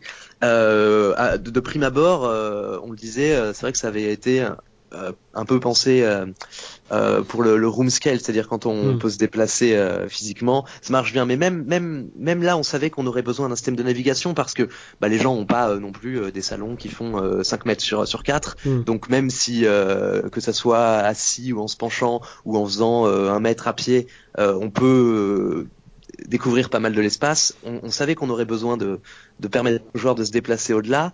Et après, euh, pour tout dire, euh, on se heurte à, à, bah, aux limites de la VR là, euh, en ça que les systèmes de, de navigation aujourd'hui ils sont Enfin, ouais, il y en a grosso modo que deux, les systèmes qui permettent de se déplacer au-delà de, de, son espace physique, que sont le déplacement, on va dire, avec des sticks, comme Resident Evil 7 par exemple le permet, euh, où on se déplace voilà, euh, sans, sans, sans, coupure en, hmm. en, travelling, euh, mais qui malheureusement, enfin, on trouvait peut donner la nausée euh, sans augmenter tant que ça l'immersion. Hmm. Et l'autre vraie grosse alternative, c'est le système de téléportation qui est, enfin, dans la grammaire de la VR, le, le, truc le plus usité aujourd'hui dans les menus de, de, beaucoup d'expériences. Ou voilà, c'est un peu le truc par défaut.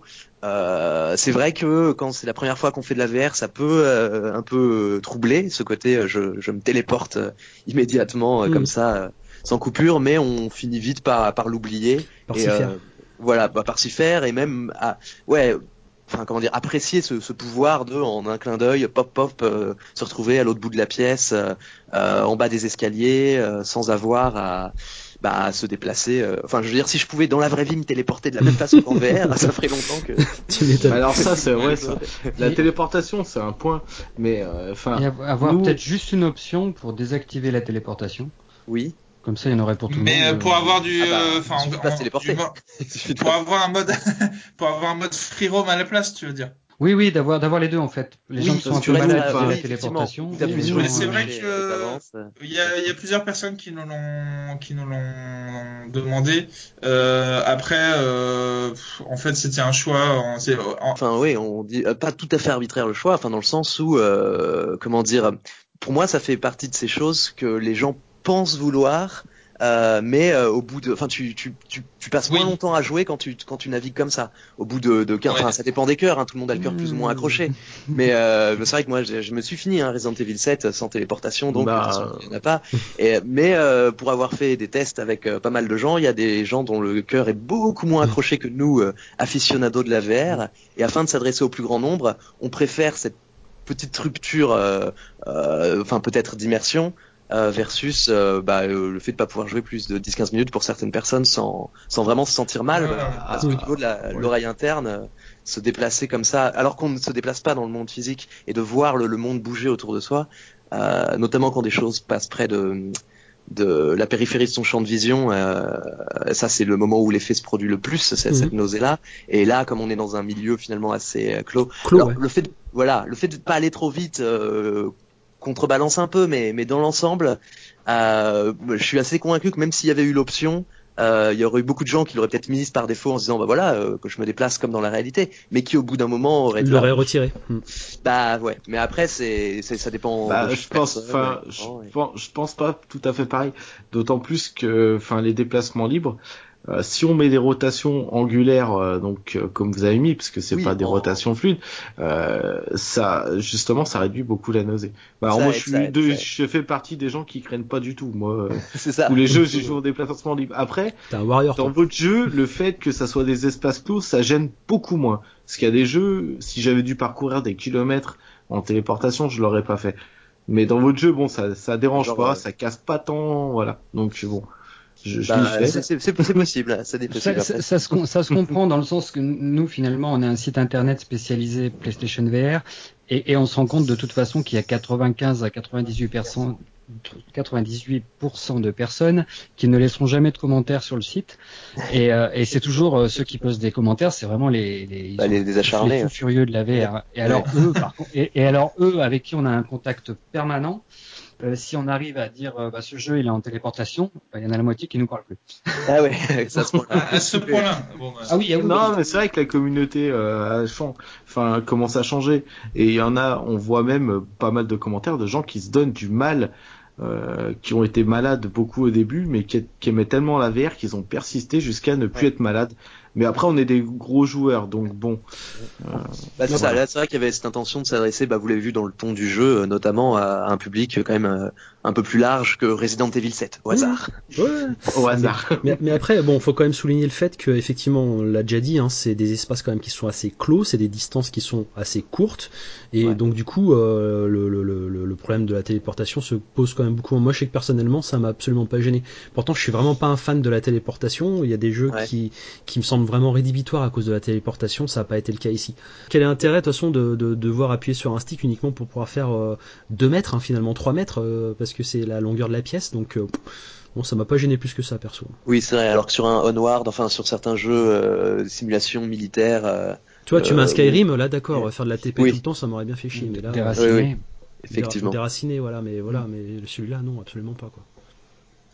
Bah, c'est sûr que le là si euh, enfin du coup le fait de- d'avoir un- la téléportation ça fait que si les gens ont- sont dans une configuration un peu room scale euh, le, la téléportation peut quasiment se, se faire oublier parce que si tu te as deux trois un peu euh, endroits clés dans lesquels tu peux te, te placer et où euh, du coup après tu peux interagir sans avoir bah, besoin de te retéléporter euh, systématiquement quoi. Donc euh, ça c'est plutôt pas mal. Pour finir avec cette téléportation, c'est que c'est que les, on s'aperçoit finalement que que, que les, les usages changent. euh, Les, les gens achètent un casque.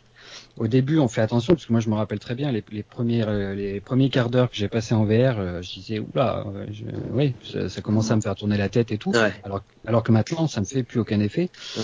Et, et, et petit à petit, et là, ça fait deux ans, deux ans et demi que qu'on a le site et qu'on s'aperçoit qu'il y a des gens qui au début étaient étaient plutôt malades et qui maintenant, comme disait Spanx, bah, ils en redemandent quoi, et puis ils, ils y vont. Et, et, je, et je pense que qu'avec le temps, euh, Ouais. le PSVR et les casques PC, c'est c'est en train de se démocratiser petit à petit. Ça commence juste, hein, ça va, ça va, ça va continuer. Mais après, euh, les, c'est- c'est c'est un système de, de, de déplacement qui tôt ou tard disparaîtra, à mon avis. Mais c'est comme euh, c'est comme la voiture ou, ou le bateau. Hein. Quand on est petit, la voiture, on est tous un peu malade. Puis avec le temps, on finit par s'y faire. Le bateau, pareil, on a le mal de mer. C'est vrai qu'il y a l'habitude joue énormément dans, dans le fait de, de Hmm. gagner de la résistance. Maintenant, tant qu'il y aura des gens qui, qui découvriront la VR pour la première fois, et, et je pense que ça sera le cas pour euh, les paquet de 5-10 temps. prochaines années, hein, C'est un ça, certain temps. Mais c'est vrai que Euh, aussi sur, il y aura il y aura du sens à mon sens à, à, À proposer, proposer ces options de confort quoi, là, Tout les proposer des options. de Mm. confort. Après, ce que, enfin, je veux rebondir sur le fait que sur PSVR, on a plus l'habitude de, avec ce casque, c'est plus facile de pouvoir jouer assis avec des déplacements libres. Il y a beaucoup de jeux qui le proposent. Oui, c'est vrai. Et sur PC, c'est pas pareil. C'est vrai qu'il y a pas mal de jeux qui euh, jouent encore sur le room scale, qui est pas aussi développé sur euh, Ah, le PSVR. bah, sur, sur un Parce que Vive, ah le oui ouais. non système de bah, tracking le- est beaucoup moins normal bon. c'est le hardware Ouais. Voilà, exactement. Voilà. Effectivement, c'est vrai qu'il y a cette culture qui est, qui est un peu différente. Et vu qu'on est un site un peu plus spécialisé PSVR, voilà, c'est pour ça. Et d'ailleurs, justement. D'ailleurs, justement, entre euh, là, donc il va, il va sortir sur euh, sur PC et sur PSVR en même temps. Est-ce que vous avez eu des différences euh, notables de, de en termes de développement ou de conversion euh, euh, entre la, la version PC et la version PSVR Est-ce que vous avez eu des Bah, surtout difficultés Oui, oui, euh, tout à fait. Sur toute cette question-là en particulier, euh, bah, euh, non, enfin, framerate, c'était, c'était, comment dire, c'était un truc euh, important. Mais comme on avait déjà été assez vigilant pendant tout le développement, euh, ça a été un travail à faire en plus, mais mais pas, euh, mais pas si euh, compliqué que ça. Euh, c'est plus euh, les, les problématiques de, euh, de dans quelle configuration euh, par défaut euh, le jeu doit être, de, doit se faire. Et c'est vrai que nous, on n'avait pas, euh, on avait à aucun moment considéré que la manière euh, normale de faire le jeu, c'était de le faire assis, alors que euh, sur PlayStation VR, c'est la position par défaut. Et on n'a même pas vraiment eu le choix euh, là-dessus. C'est-à-dire que la manière dont c'est dont, dont, dont c'est codé le, le PSVR et enfin le, la manière dont ça se- ça, ça s'articule avec les, le, le moteur de jeu, Mhm. c'est c'est très compliqué de, de faire autrement que de faire une expérience qui soit assise.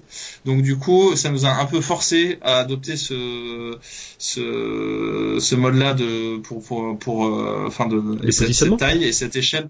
Et du coup, ça ça un peu ça nous a un peu obligé à passer du temps pour configurer le jeu pour que ça ça soit confortable pour pour être joué assis. En gros, quand si, une personne par exemple qui l'a déjà testé sur sur PC, est-ce qu'il y a des différences notables entre la version euh, PC et PSVR en termes de donc en termes de, de, de positionnement euh, Mais ça, je pense que ça se verra pas trop. Euh, si tu joues debout, que ce soit sur PC ou sur PSVR, tu n'auras pas nécessairement de différence. Mais est-ce qu'il y a des différences entre les deux jeux, entre les deux versions vraiment notables et visibles? En termes de contenu, euh, En termes de contenu, en termes de, de pour le coup, il graphisme me, me- il me semble pas. hein, pour le coup, euh, Ouais.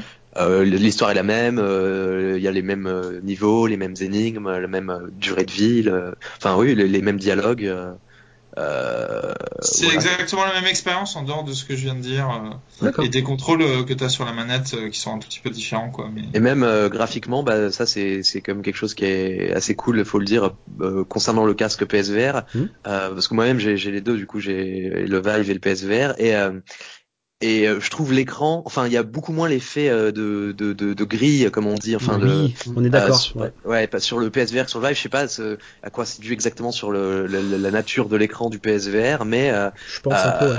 Ouais, ouais, et c'est c'est vrai que c'est c'est assez agréable pour ça de de pas avoir euh, le- l'effet euh, moustiquaire euh, que peut avoir le Vive euh, ou l'Oculus euh, dans dans une autre, dans une autre mesure quoi. Ouais, j'ai déjà Et- remarqué ça. Je pense que ça vient du de l'écran OLED en fait de. C'est le, OLED, mais, euh, mais non, parce que les autres ont un OLED demande. Mais Ouais. euh, ça serait pas le super sampling ou un truc comme C'est ça ouais, il doit y avoir un truc soit hardware soit software, mais qui fait que euh, moi-même pour jouer à des jeux euh, pourtant sur une bonne machine de guerre euh, avec le Vive euh, même pro, Mhm. euh, ben ouais, euh, le, le PSVR quand même euh, lisse un peu le, les environnements et ça ça rend super bien je trouve. D'accord. Notamment avec la DA, la direction artistique du jeu. Euh, voilà. Ce qui est, ce qui est intéressant, c'est par contre euh, le PSVR, bah, il y, a, y a la PS4 Pro et la PS4, euh, et du coup, bah, forcément, le, le rendu dans P- ben, la, la PS4 Pro est, est quand même bridé par les capacités de la PS4. Est-ce que, est-ce que le fait de passer à un PC euh, survitaminé à une PS4 qui est quand même un, vraiment euh, au niveau performance bien inférieur, vous avez fait des concessions au niveau des graphismes, au niveau des, des- de l'éclairage, des choses comme ça? Tu veux dire entre la PS4 et la PS4 Pro, c'est ça Non, non, entre, le rendu PC, qui est, euh, de toute façon, le jeu a été développé au départ sur PC. Après, pour Ouais. l'adaptation sur PS4, je- euh, voilà, est-ce En fait, eu, euh, on... le truc, c'est que nous, euh, dès le début, avec ce projet-là, on s'est dit qu'on voulait le, le porter sur PlayStation. Donc, en fait, c'est, ça n'a pas été tant une adaptation que, on va dire, une recalibration euh, un peu euh, finale pour que ça se, ça s'adapte bien au, au PSVR. Mais c'était un peu dans les, dans les tuyaux dès le début et on Mhm. avait anticipé pas mal de choses au niveau du développement. Et justement, on s'est pas permis un budget euh, uniquement PC euh, parce qu'on savait que derrière il y aurait la PlayStation et que ça, ça pourrait pas tenir dessus. Du coup, euh, la différence euh, graphique, elle est quand même assez, euh, assez minime. Euh, Enfin, sans rentrer dans le détail, en gros, c'est des tout petits effets euh, graphiques qui ont été désactivés euh, pour que ça, ça tourne. Mais en Mhm. gros, visuellement, l'expérience c'est quasi identique. D'accord. D'accord. Ok. Mm. Aidé aussi, je pense, par euh, une direction artistique qui est, euh, qui, est, euh, qui, est, qui, est, qui est un petit peu cartoon, qui est très, euh, très ouais, jolie, très très, stylisé. stylisé, très joli et, euh, et, et voilà mignon, un, un peu cartoon. Moi, J'ai beaucoup aimé aussi euh, cet Et puis les graphismes sont très, ouais, ils sont super fins. Enfin bon, après, on- moi j'ai joué sur PC, j'ai quand même une bonne config, mais c'est très fin, très agréable. Euh, Mais de toute façon, donc ce, type, est pareil ce sur type PSVR, de rendu euh, en, en VR, en général, ça rend super bien. Ouais, Bah, c'est vrai qu'en en fait, le, le, la manière dont on a, on a comment dire, euh, euh, développé les, les graphismes, c'était en se disant que euh, tous les objets euh, devraient euh, fonctionner à une petite, mais surtout aussi à une grande échelle. Et donc le, le système en fait de, par exemple, de texture qu'on a utilisé euh, fait que euh, bah, les objets, quand on les agrandit, les textures, elles, sont, elles bavent pas en fait, elles sont, Mhm. elles restent assez détaillées. Euh, et du coup, euh, euh, enfin, pour qu'on ait cette, cette consistance entre les différentes échelles, c'est aussi de ça qui nous a poussé à avoir en fait un graphisme aussi plus stylisé. Euh, et du coup, ça donnait euh, aussi en fait, euh, enfin, c'était l'occasion aussi de donner une DA un peu plus affirmée et pour aller aussi dans le sens du conte, quoi, qu'on voulait proposer dans l'histoire. Donc tout ça un peu, ça se combinait assez bien. C'est vrai que mine de rien, a quand même une foultitude de détails en fait dans les décors ou quoi que ce soit, que ce soit dans, la petite maquette qu'il y a au milieu ou, ou quand tu sais que tout est retransposé à l'extérieur et même dans ton à échelle réelle, c'est quand même assez incroyable ça. Que ça arrive à tourner comme ça avec autant d'éléments. Euh, sur le sur, sur bah, c'est la magie euh, c'est la magie. C'est la, magie du jeu vidéo. c'est la magie du jeu vidéo. Oui non en fait il y a pas euh, il y a en fait je pense que c'est aussi une question de je dis magie parce que c'est créer justement une sensation de richesse alors que si en fait tu rentres vraiment dans la technique dans, dans, dans la technique et tu comptes euh, les objets tu te rends compte en fait il y en a pas tant que ça. Mmh. euh, c'est euh, c'est aussi parce que c'est une question de, de couleur de complémentarité de, de mmh. taille des objets c'est une question de level design aussi et de de, et de, de, de, décoration en quelque sorte euh, qui c'est des choses importantes euh, partout où tu regardes euh, enfin chaque mur a, mmh. a, a, son sens à un moment donné pour le jeu et, mmh. et ce genre de choses en tout cas un jeu très plaisant euh, très plaisant à suivre euh, je pense qu'on fera un test de toute façon dès qu'il sortira sur sur PSVR et, euh, et, voilà, est-ce que vous avez d'autres questions? Il, est prévu. Bah, je poserais bien une dernière question. Vas-y. On a abordé tout à l'heure que le jeu a été euh, coproduit par Arte, mais également par euh, Vertigo Games, si je dis pas de bêtises. Oui, tout à fait. Et édité par... Ouais, par Vertigo Games, qui est quand même un, un studio bah, qui est très actif dans la VR. Vous êtes mmh. rapproché de comment? C'est euh, ça s'est passé comment euh, Du coup, euh, enfin assez vite, euh, nous on a on a commencé à démarcher des des enfin des, distributeurs pour euh, pour enfin distribuer le jeu, parce que même si avant c'est nous qui le faisions, on a senti que sur ce projet-là, ça aurait beaucoup plus d'impact si c'était vraiment un distributeur qui, mm. qui s'occuperait de, de, de, ça. Euh, et euh, du coup, euh, aujourd'hui, il n'y a pas énormément de, de, gens en fait qui font ça, qui sont un peu spécialisés dans la VR, et on évite de tomber sur euh, sur Vertigo parce que alors en fait, eux à la base sont pas publishers, mais ils ont en gros ils ont en quelque sorte étendu leur leur activité au publishing du fait que leur jeu a eu énormément de succès, et, et en gros, ils ont ils sont un peu tombés amoureux du, du jeu et ils ont décidé de nous prendre un peu sous, sous leur aile ils nous ont énormément soutenus euh, mmh. et, et, euh, et, tout le travail qu'ils ont fait là sur la sortie du jeu est, est très chouette. Et du coup, c'est un vrai, euh, c'est un, un, chouette partenariat aussi qui s'est établi avec eux. Voilà, ouais, bah, c'est sympa. Mais c'est un studio ouais, qu'on voit, enfin, qui commence à faire parler de lui parce qu'il est très actif dans la VR. Bon, leur jeu, ouais, il a bien marché effectivement. Arizona Sunshine, il est reconnu. Hein. Euh, Alors après, ils ont, ce qui est marrant, c'est qu'ils sont pas du tout dans le même genre d'expérience que nous. Euh, mais je pense que justement pour eux, c'est un peu une manière de diversifier un peu leur euh, catalogue. Leur, euh, leur, catalogue en quelque sorte. Ah bah, une très bonne chose. C'est grâce à des studios comme ça euh, et comme vous que la, la VR se démocratisera sûrement au bout d'un moment. bah, on espère, on espère.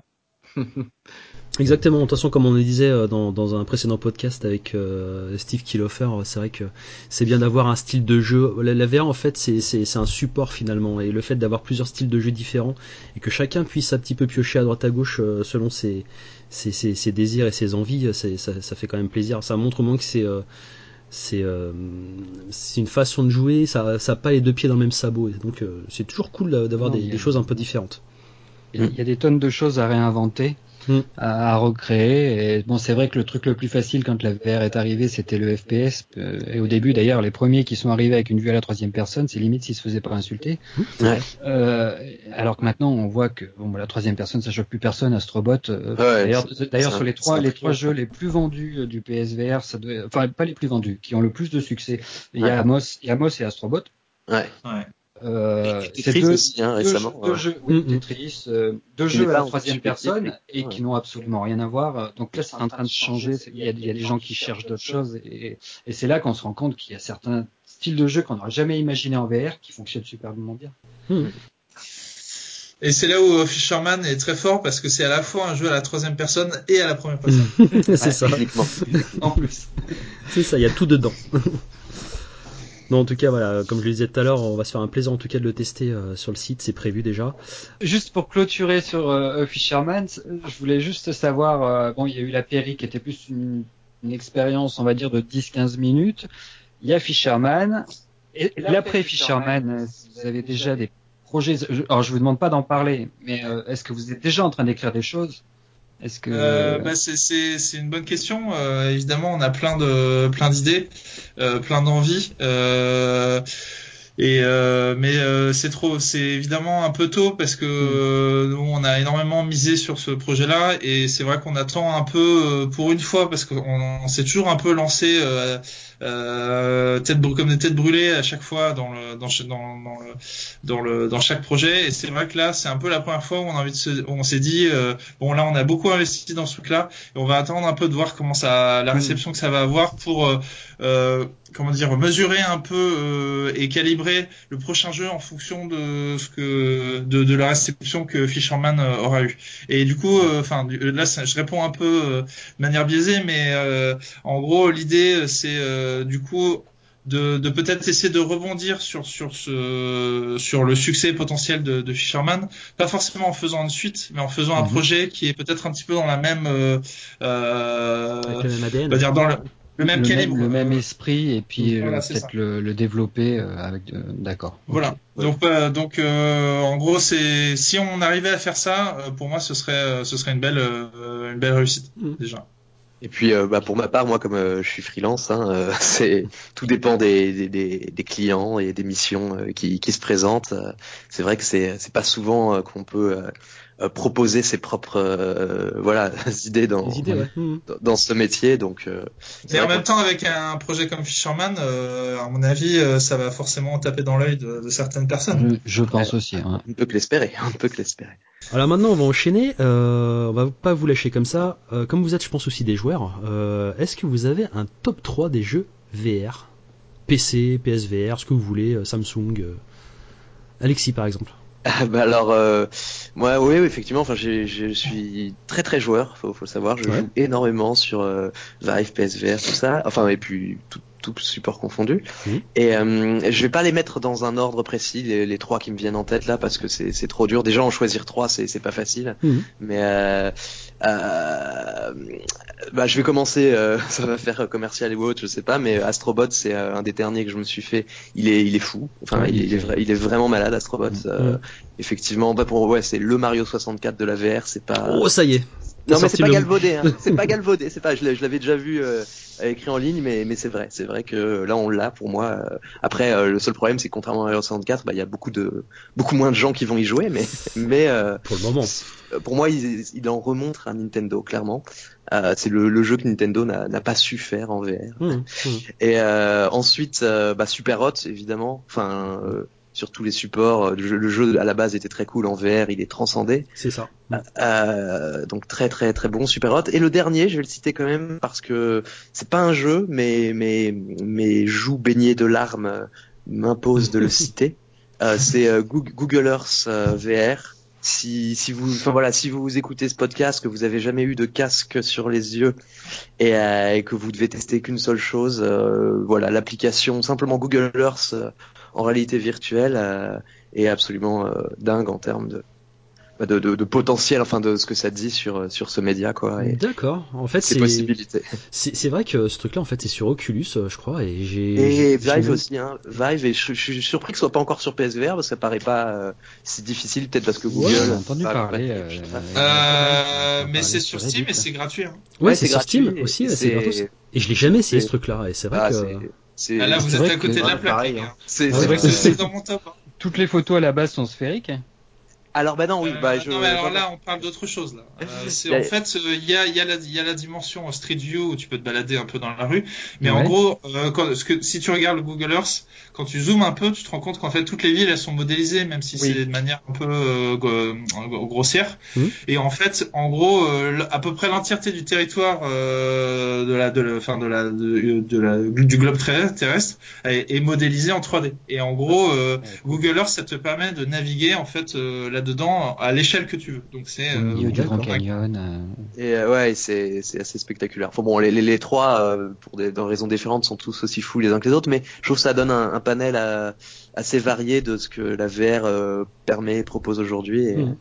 Et ouais, c'est vrai que c'est les trois expériences qui m'ont marqué. Google Earth, ok, bon bah celui-là, ouais, je pense que dès la fin du podcast, là, je vais télécharger ça parce que ouais, ça, je, moi je le voyais, mais c'est vrai que je voyais pas trop l'intérêt en fait. C'est vrai, bizarrement, j'ai ah, pas eu. Tu verras. c'est pas des photos 360, ça va beaucoup plus loin que les photos 360. D'accord. Intéressant, intéressant. Ah, ok, merci du conseil.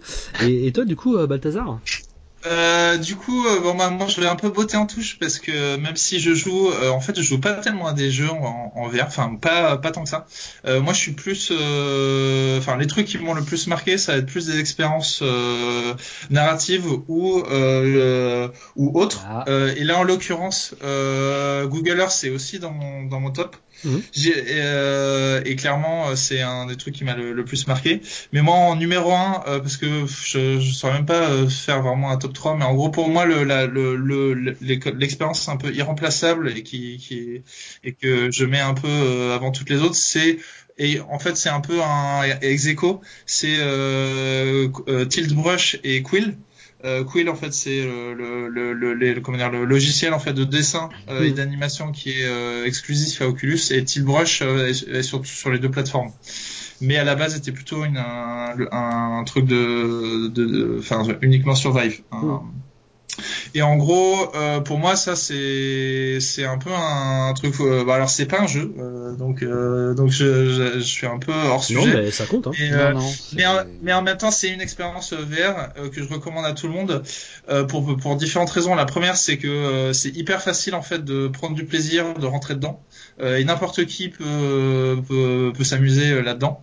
Euh, et notamment pour les gens qui connaissent pas la VR, c'est un super bon moyen en fait de, de comprendre en fait le, le potentiel de la VR, la possibilité de se déplacer dans l'espace, de comprendre les différentes dimensions et, et euh, tout de suite de, de, de s'amuser.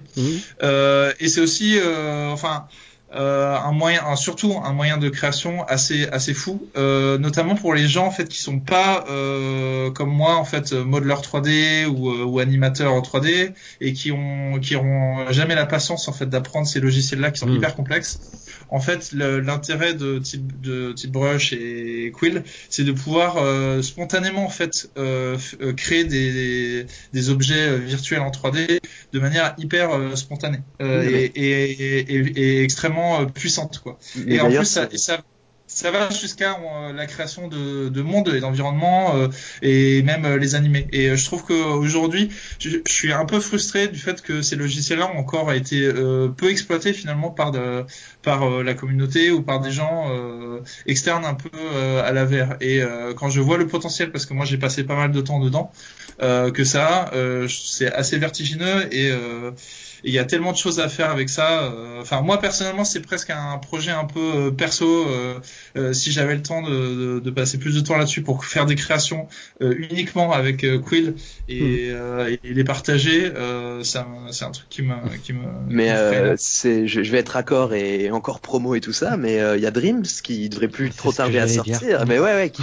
Oh, on l'attend un petit peu. Molecule. On l'attend un petit Ah peu. bah, peut-être je, l'attends, euh, je l'attends depuis que le PSVR est sorti. Ah, Ouais, ouais, bien sûr. Et Alors bah, moi, je l'ai je l'ai testé à la, enfin j'ai testé les Ah oui, expériences qui avaient été faites avec, à la... non pas la GDC, à la, à la Game, à la Paris Games Week, et j'étais un peu déçu euh, parce qu'ils avaient pas montré le l'éditeur. Il y avait juste en fait des démos de, de jeux qui avaient été faits avec, Ouais. et j'arrive pas vraiment à savoir au final qu'est-ce que sera l'expérience utilisateur de de de, de ce C'est- truc parce qu'on en a tellement mystère. parlé. c'est- Ouais, c'est. ouais, il y a plein de vidéos Et- qui montrent hein, quand même comment. Il y a comment- énormément de vidéos. Il y a une c'est, playlist complète sur le site de, de Media Molecule où il doit y avoir une cinquantaine de vidéos où, où en plus Et il classe l'outil a l'air comment, comment modéliser un, un visage, comment animer un personnage, comment créer des éclairages, comment créer des ambiances. Et, et bien foutu le. Et le le, et le, truc. et le tout faisable en VR, donc notamment. euh, ça, j'ai j'ai quand même Tout hâte. de- faisable avec une manette de PlayStation. Oui. Mhm. tout avec les PS Move. Les Move aussi. Et, euh, alors, à la partie VR, par contre, euh, il faudra créer le, faut que la création soit faite en VR pour qu'elle soit vi- euh, Ah, visible. en- jouable en VR. Ah, jouable. Intéressant. Quelqu'un qui, quelqu'un qui va tout créer sur PS4, euh, eh ben, je, je crois pas qu'on pourra le, Le partager Ok, partager. intéressant. C'est bizarre. Faut, faudra voir. Mais, mais ça là-dessus, Malheureusement, euh, les deux. Ouais, pardon. Excuse-moi. ça là-dessus, c'est encore assez flou. Ils, ils- sont vraiment, ils vont vraiment axer sur le, le jeu PS4 et euh, c'est, je sais plus comment il s'appelle, c'est Alex euh, Evans. Non, je non, Alex comment? Oui, si, c'est Evans. Euh, Euh, il y a Marc, Marc Haley et Alex Evans Voilà. de Media qui, Molecule. euh, qui en parlait et qui, euh, ben, chez Media Molecule, ils sont tous avec les, les casques et ils s'éclatent apparemment.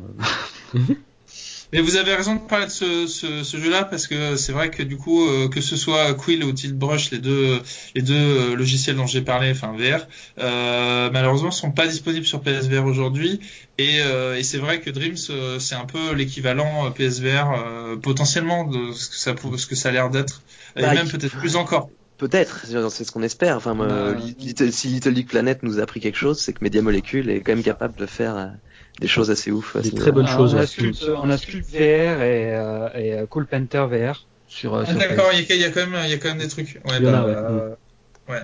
Mais Brush, un- honnêtement, moins, moins c'est poussé que ouais. Oui, disons, on t'a un peu, un interrompu, Balthazar. T'avais peut-être une troisième expérience à évoquer ou? Ah non, non, non, en fait, euh, non, mais non, j'ai fait le tour du coup.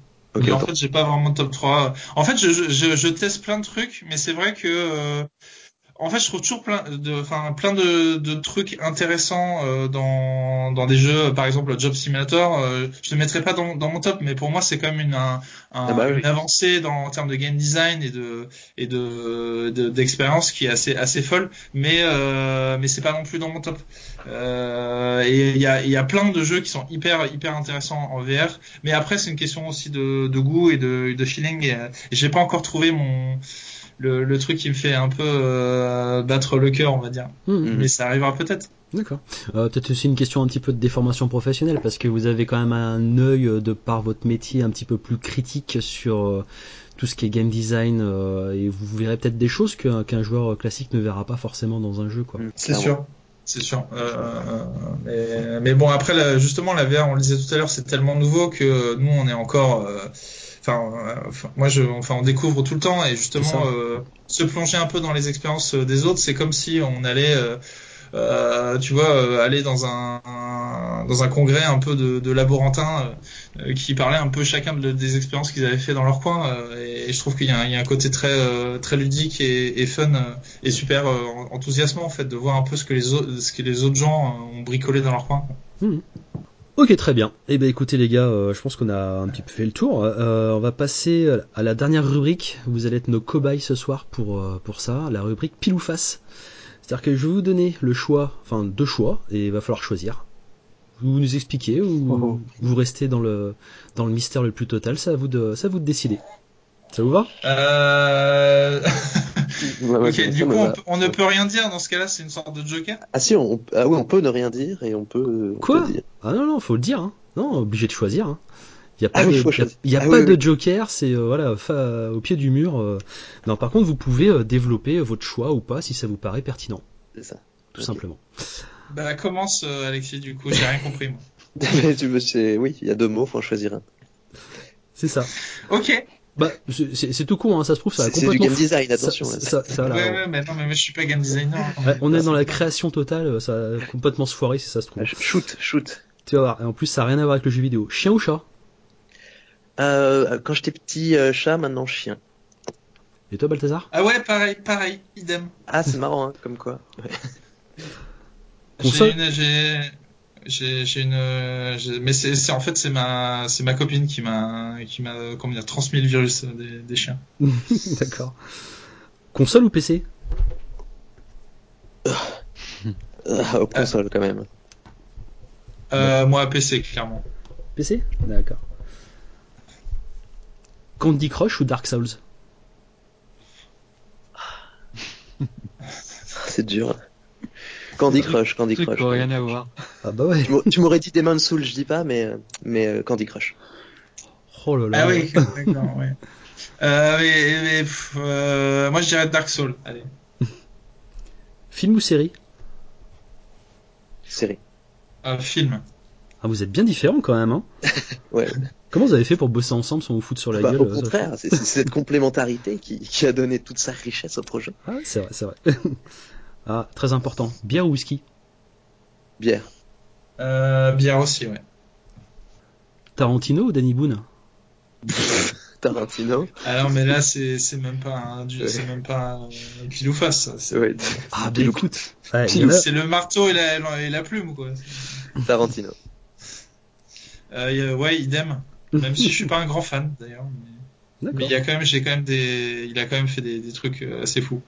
Ouais, il a au moins fait Unglorious Bastards et ça on peut pas Faut pas aller contre. Hein. Quand même. iPhone ou Samsung? iPhone. Je suis pas fier, mais iPhone. Ouais, non, là, moi, euh, Apple, j'ai du mal, moi. Ouais, puis Samsung, ils t'ont donné tout l'argent quand même à un moment donné. Ouais, ouais, ouais j'ai un petit peu de, de reconnaissance vis-à-vis. Ouais, bien joué, bien joué, bien joué. ah, par contre, il va falloir un petit peu euh, me, me, donner euh, la raison de votre choix. VR à moitié plein ou VR à moitié vide? Oh euh, euh, à moitié vide, mais dans le sens optimiste de euh, parce que ça va aller, va y en avoir beaucoup plus, c'est sûr, je pense. Pas pas forcément mainstream smartphone quoi, mais Mhm. mais mais va y en avoir beaucoup plus. Ça, on n'est pas on n'est pas encore dans le à moitié plein, on est que à moitié vide pour l'instant. D'accord. Et toi, Balthazar Euh, euh, c'est pas mal, c'est pas mal comme réponse. Euh, non, moi je suis, un suroptimiste. euh, sinon, je me serais, je me serais jamais lancé là-dedans. Donc, moi j'ai toujours vu le, le verre trois fois trop plein. Mais après, après, je sais que il faut le temps. Je suis en même temps patient. donc, ça prendra le temps que ça prendra. Mais voilà, c'est, je suis pas inquiet sur l'avenir de, la VR. À la je suis plus inquiet sur quand ça, de, quand ce sera en fait devenu quelque chose de beaucoup plus intégré dans la société. Euh, quand ça deviendra un truc euh, banalisé, que tout le Mm. monde a un casque chez lui, euh, ou que on ait tous un casque de réalité augmentée, ou, ou une espèce de périphérique. On a déjà un périphérique sur nous, mais quand ce sera quelque chose de beaucoup plus invasif en quelque sorte que le que le téléphone encore, on voit quand même que le euh, la VR, il y a plein de gens qui que ça rebute et qui sont très très euh, ré- euh, comment dire réfractaires parce que Mm. ça leur fait peur.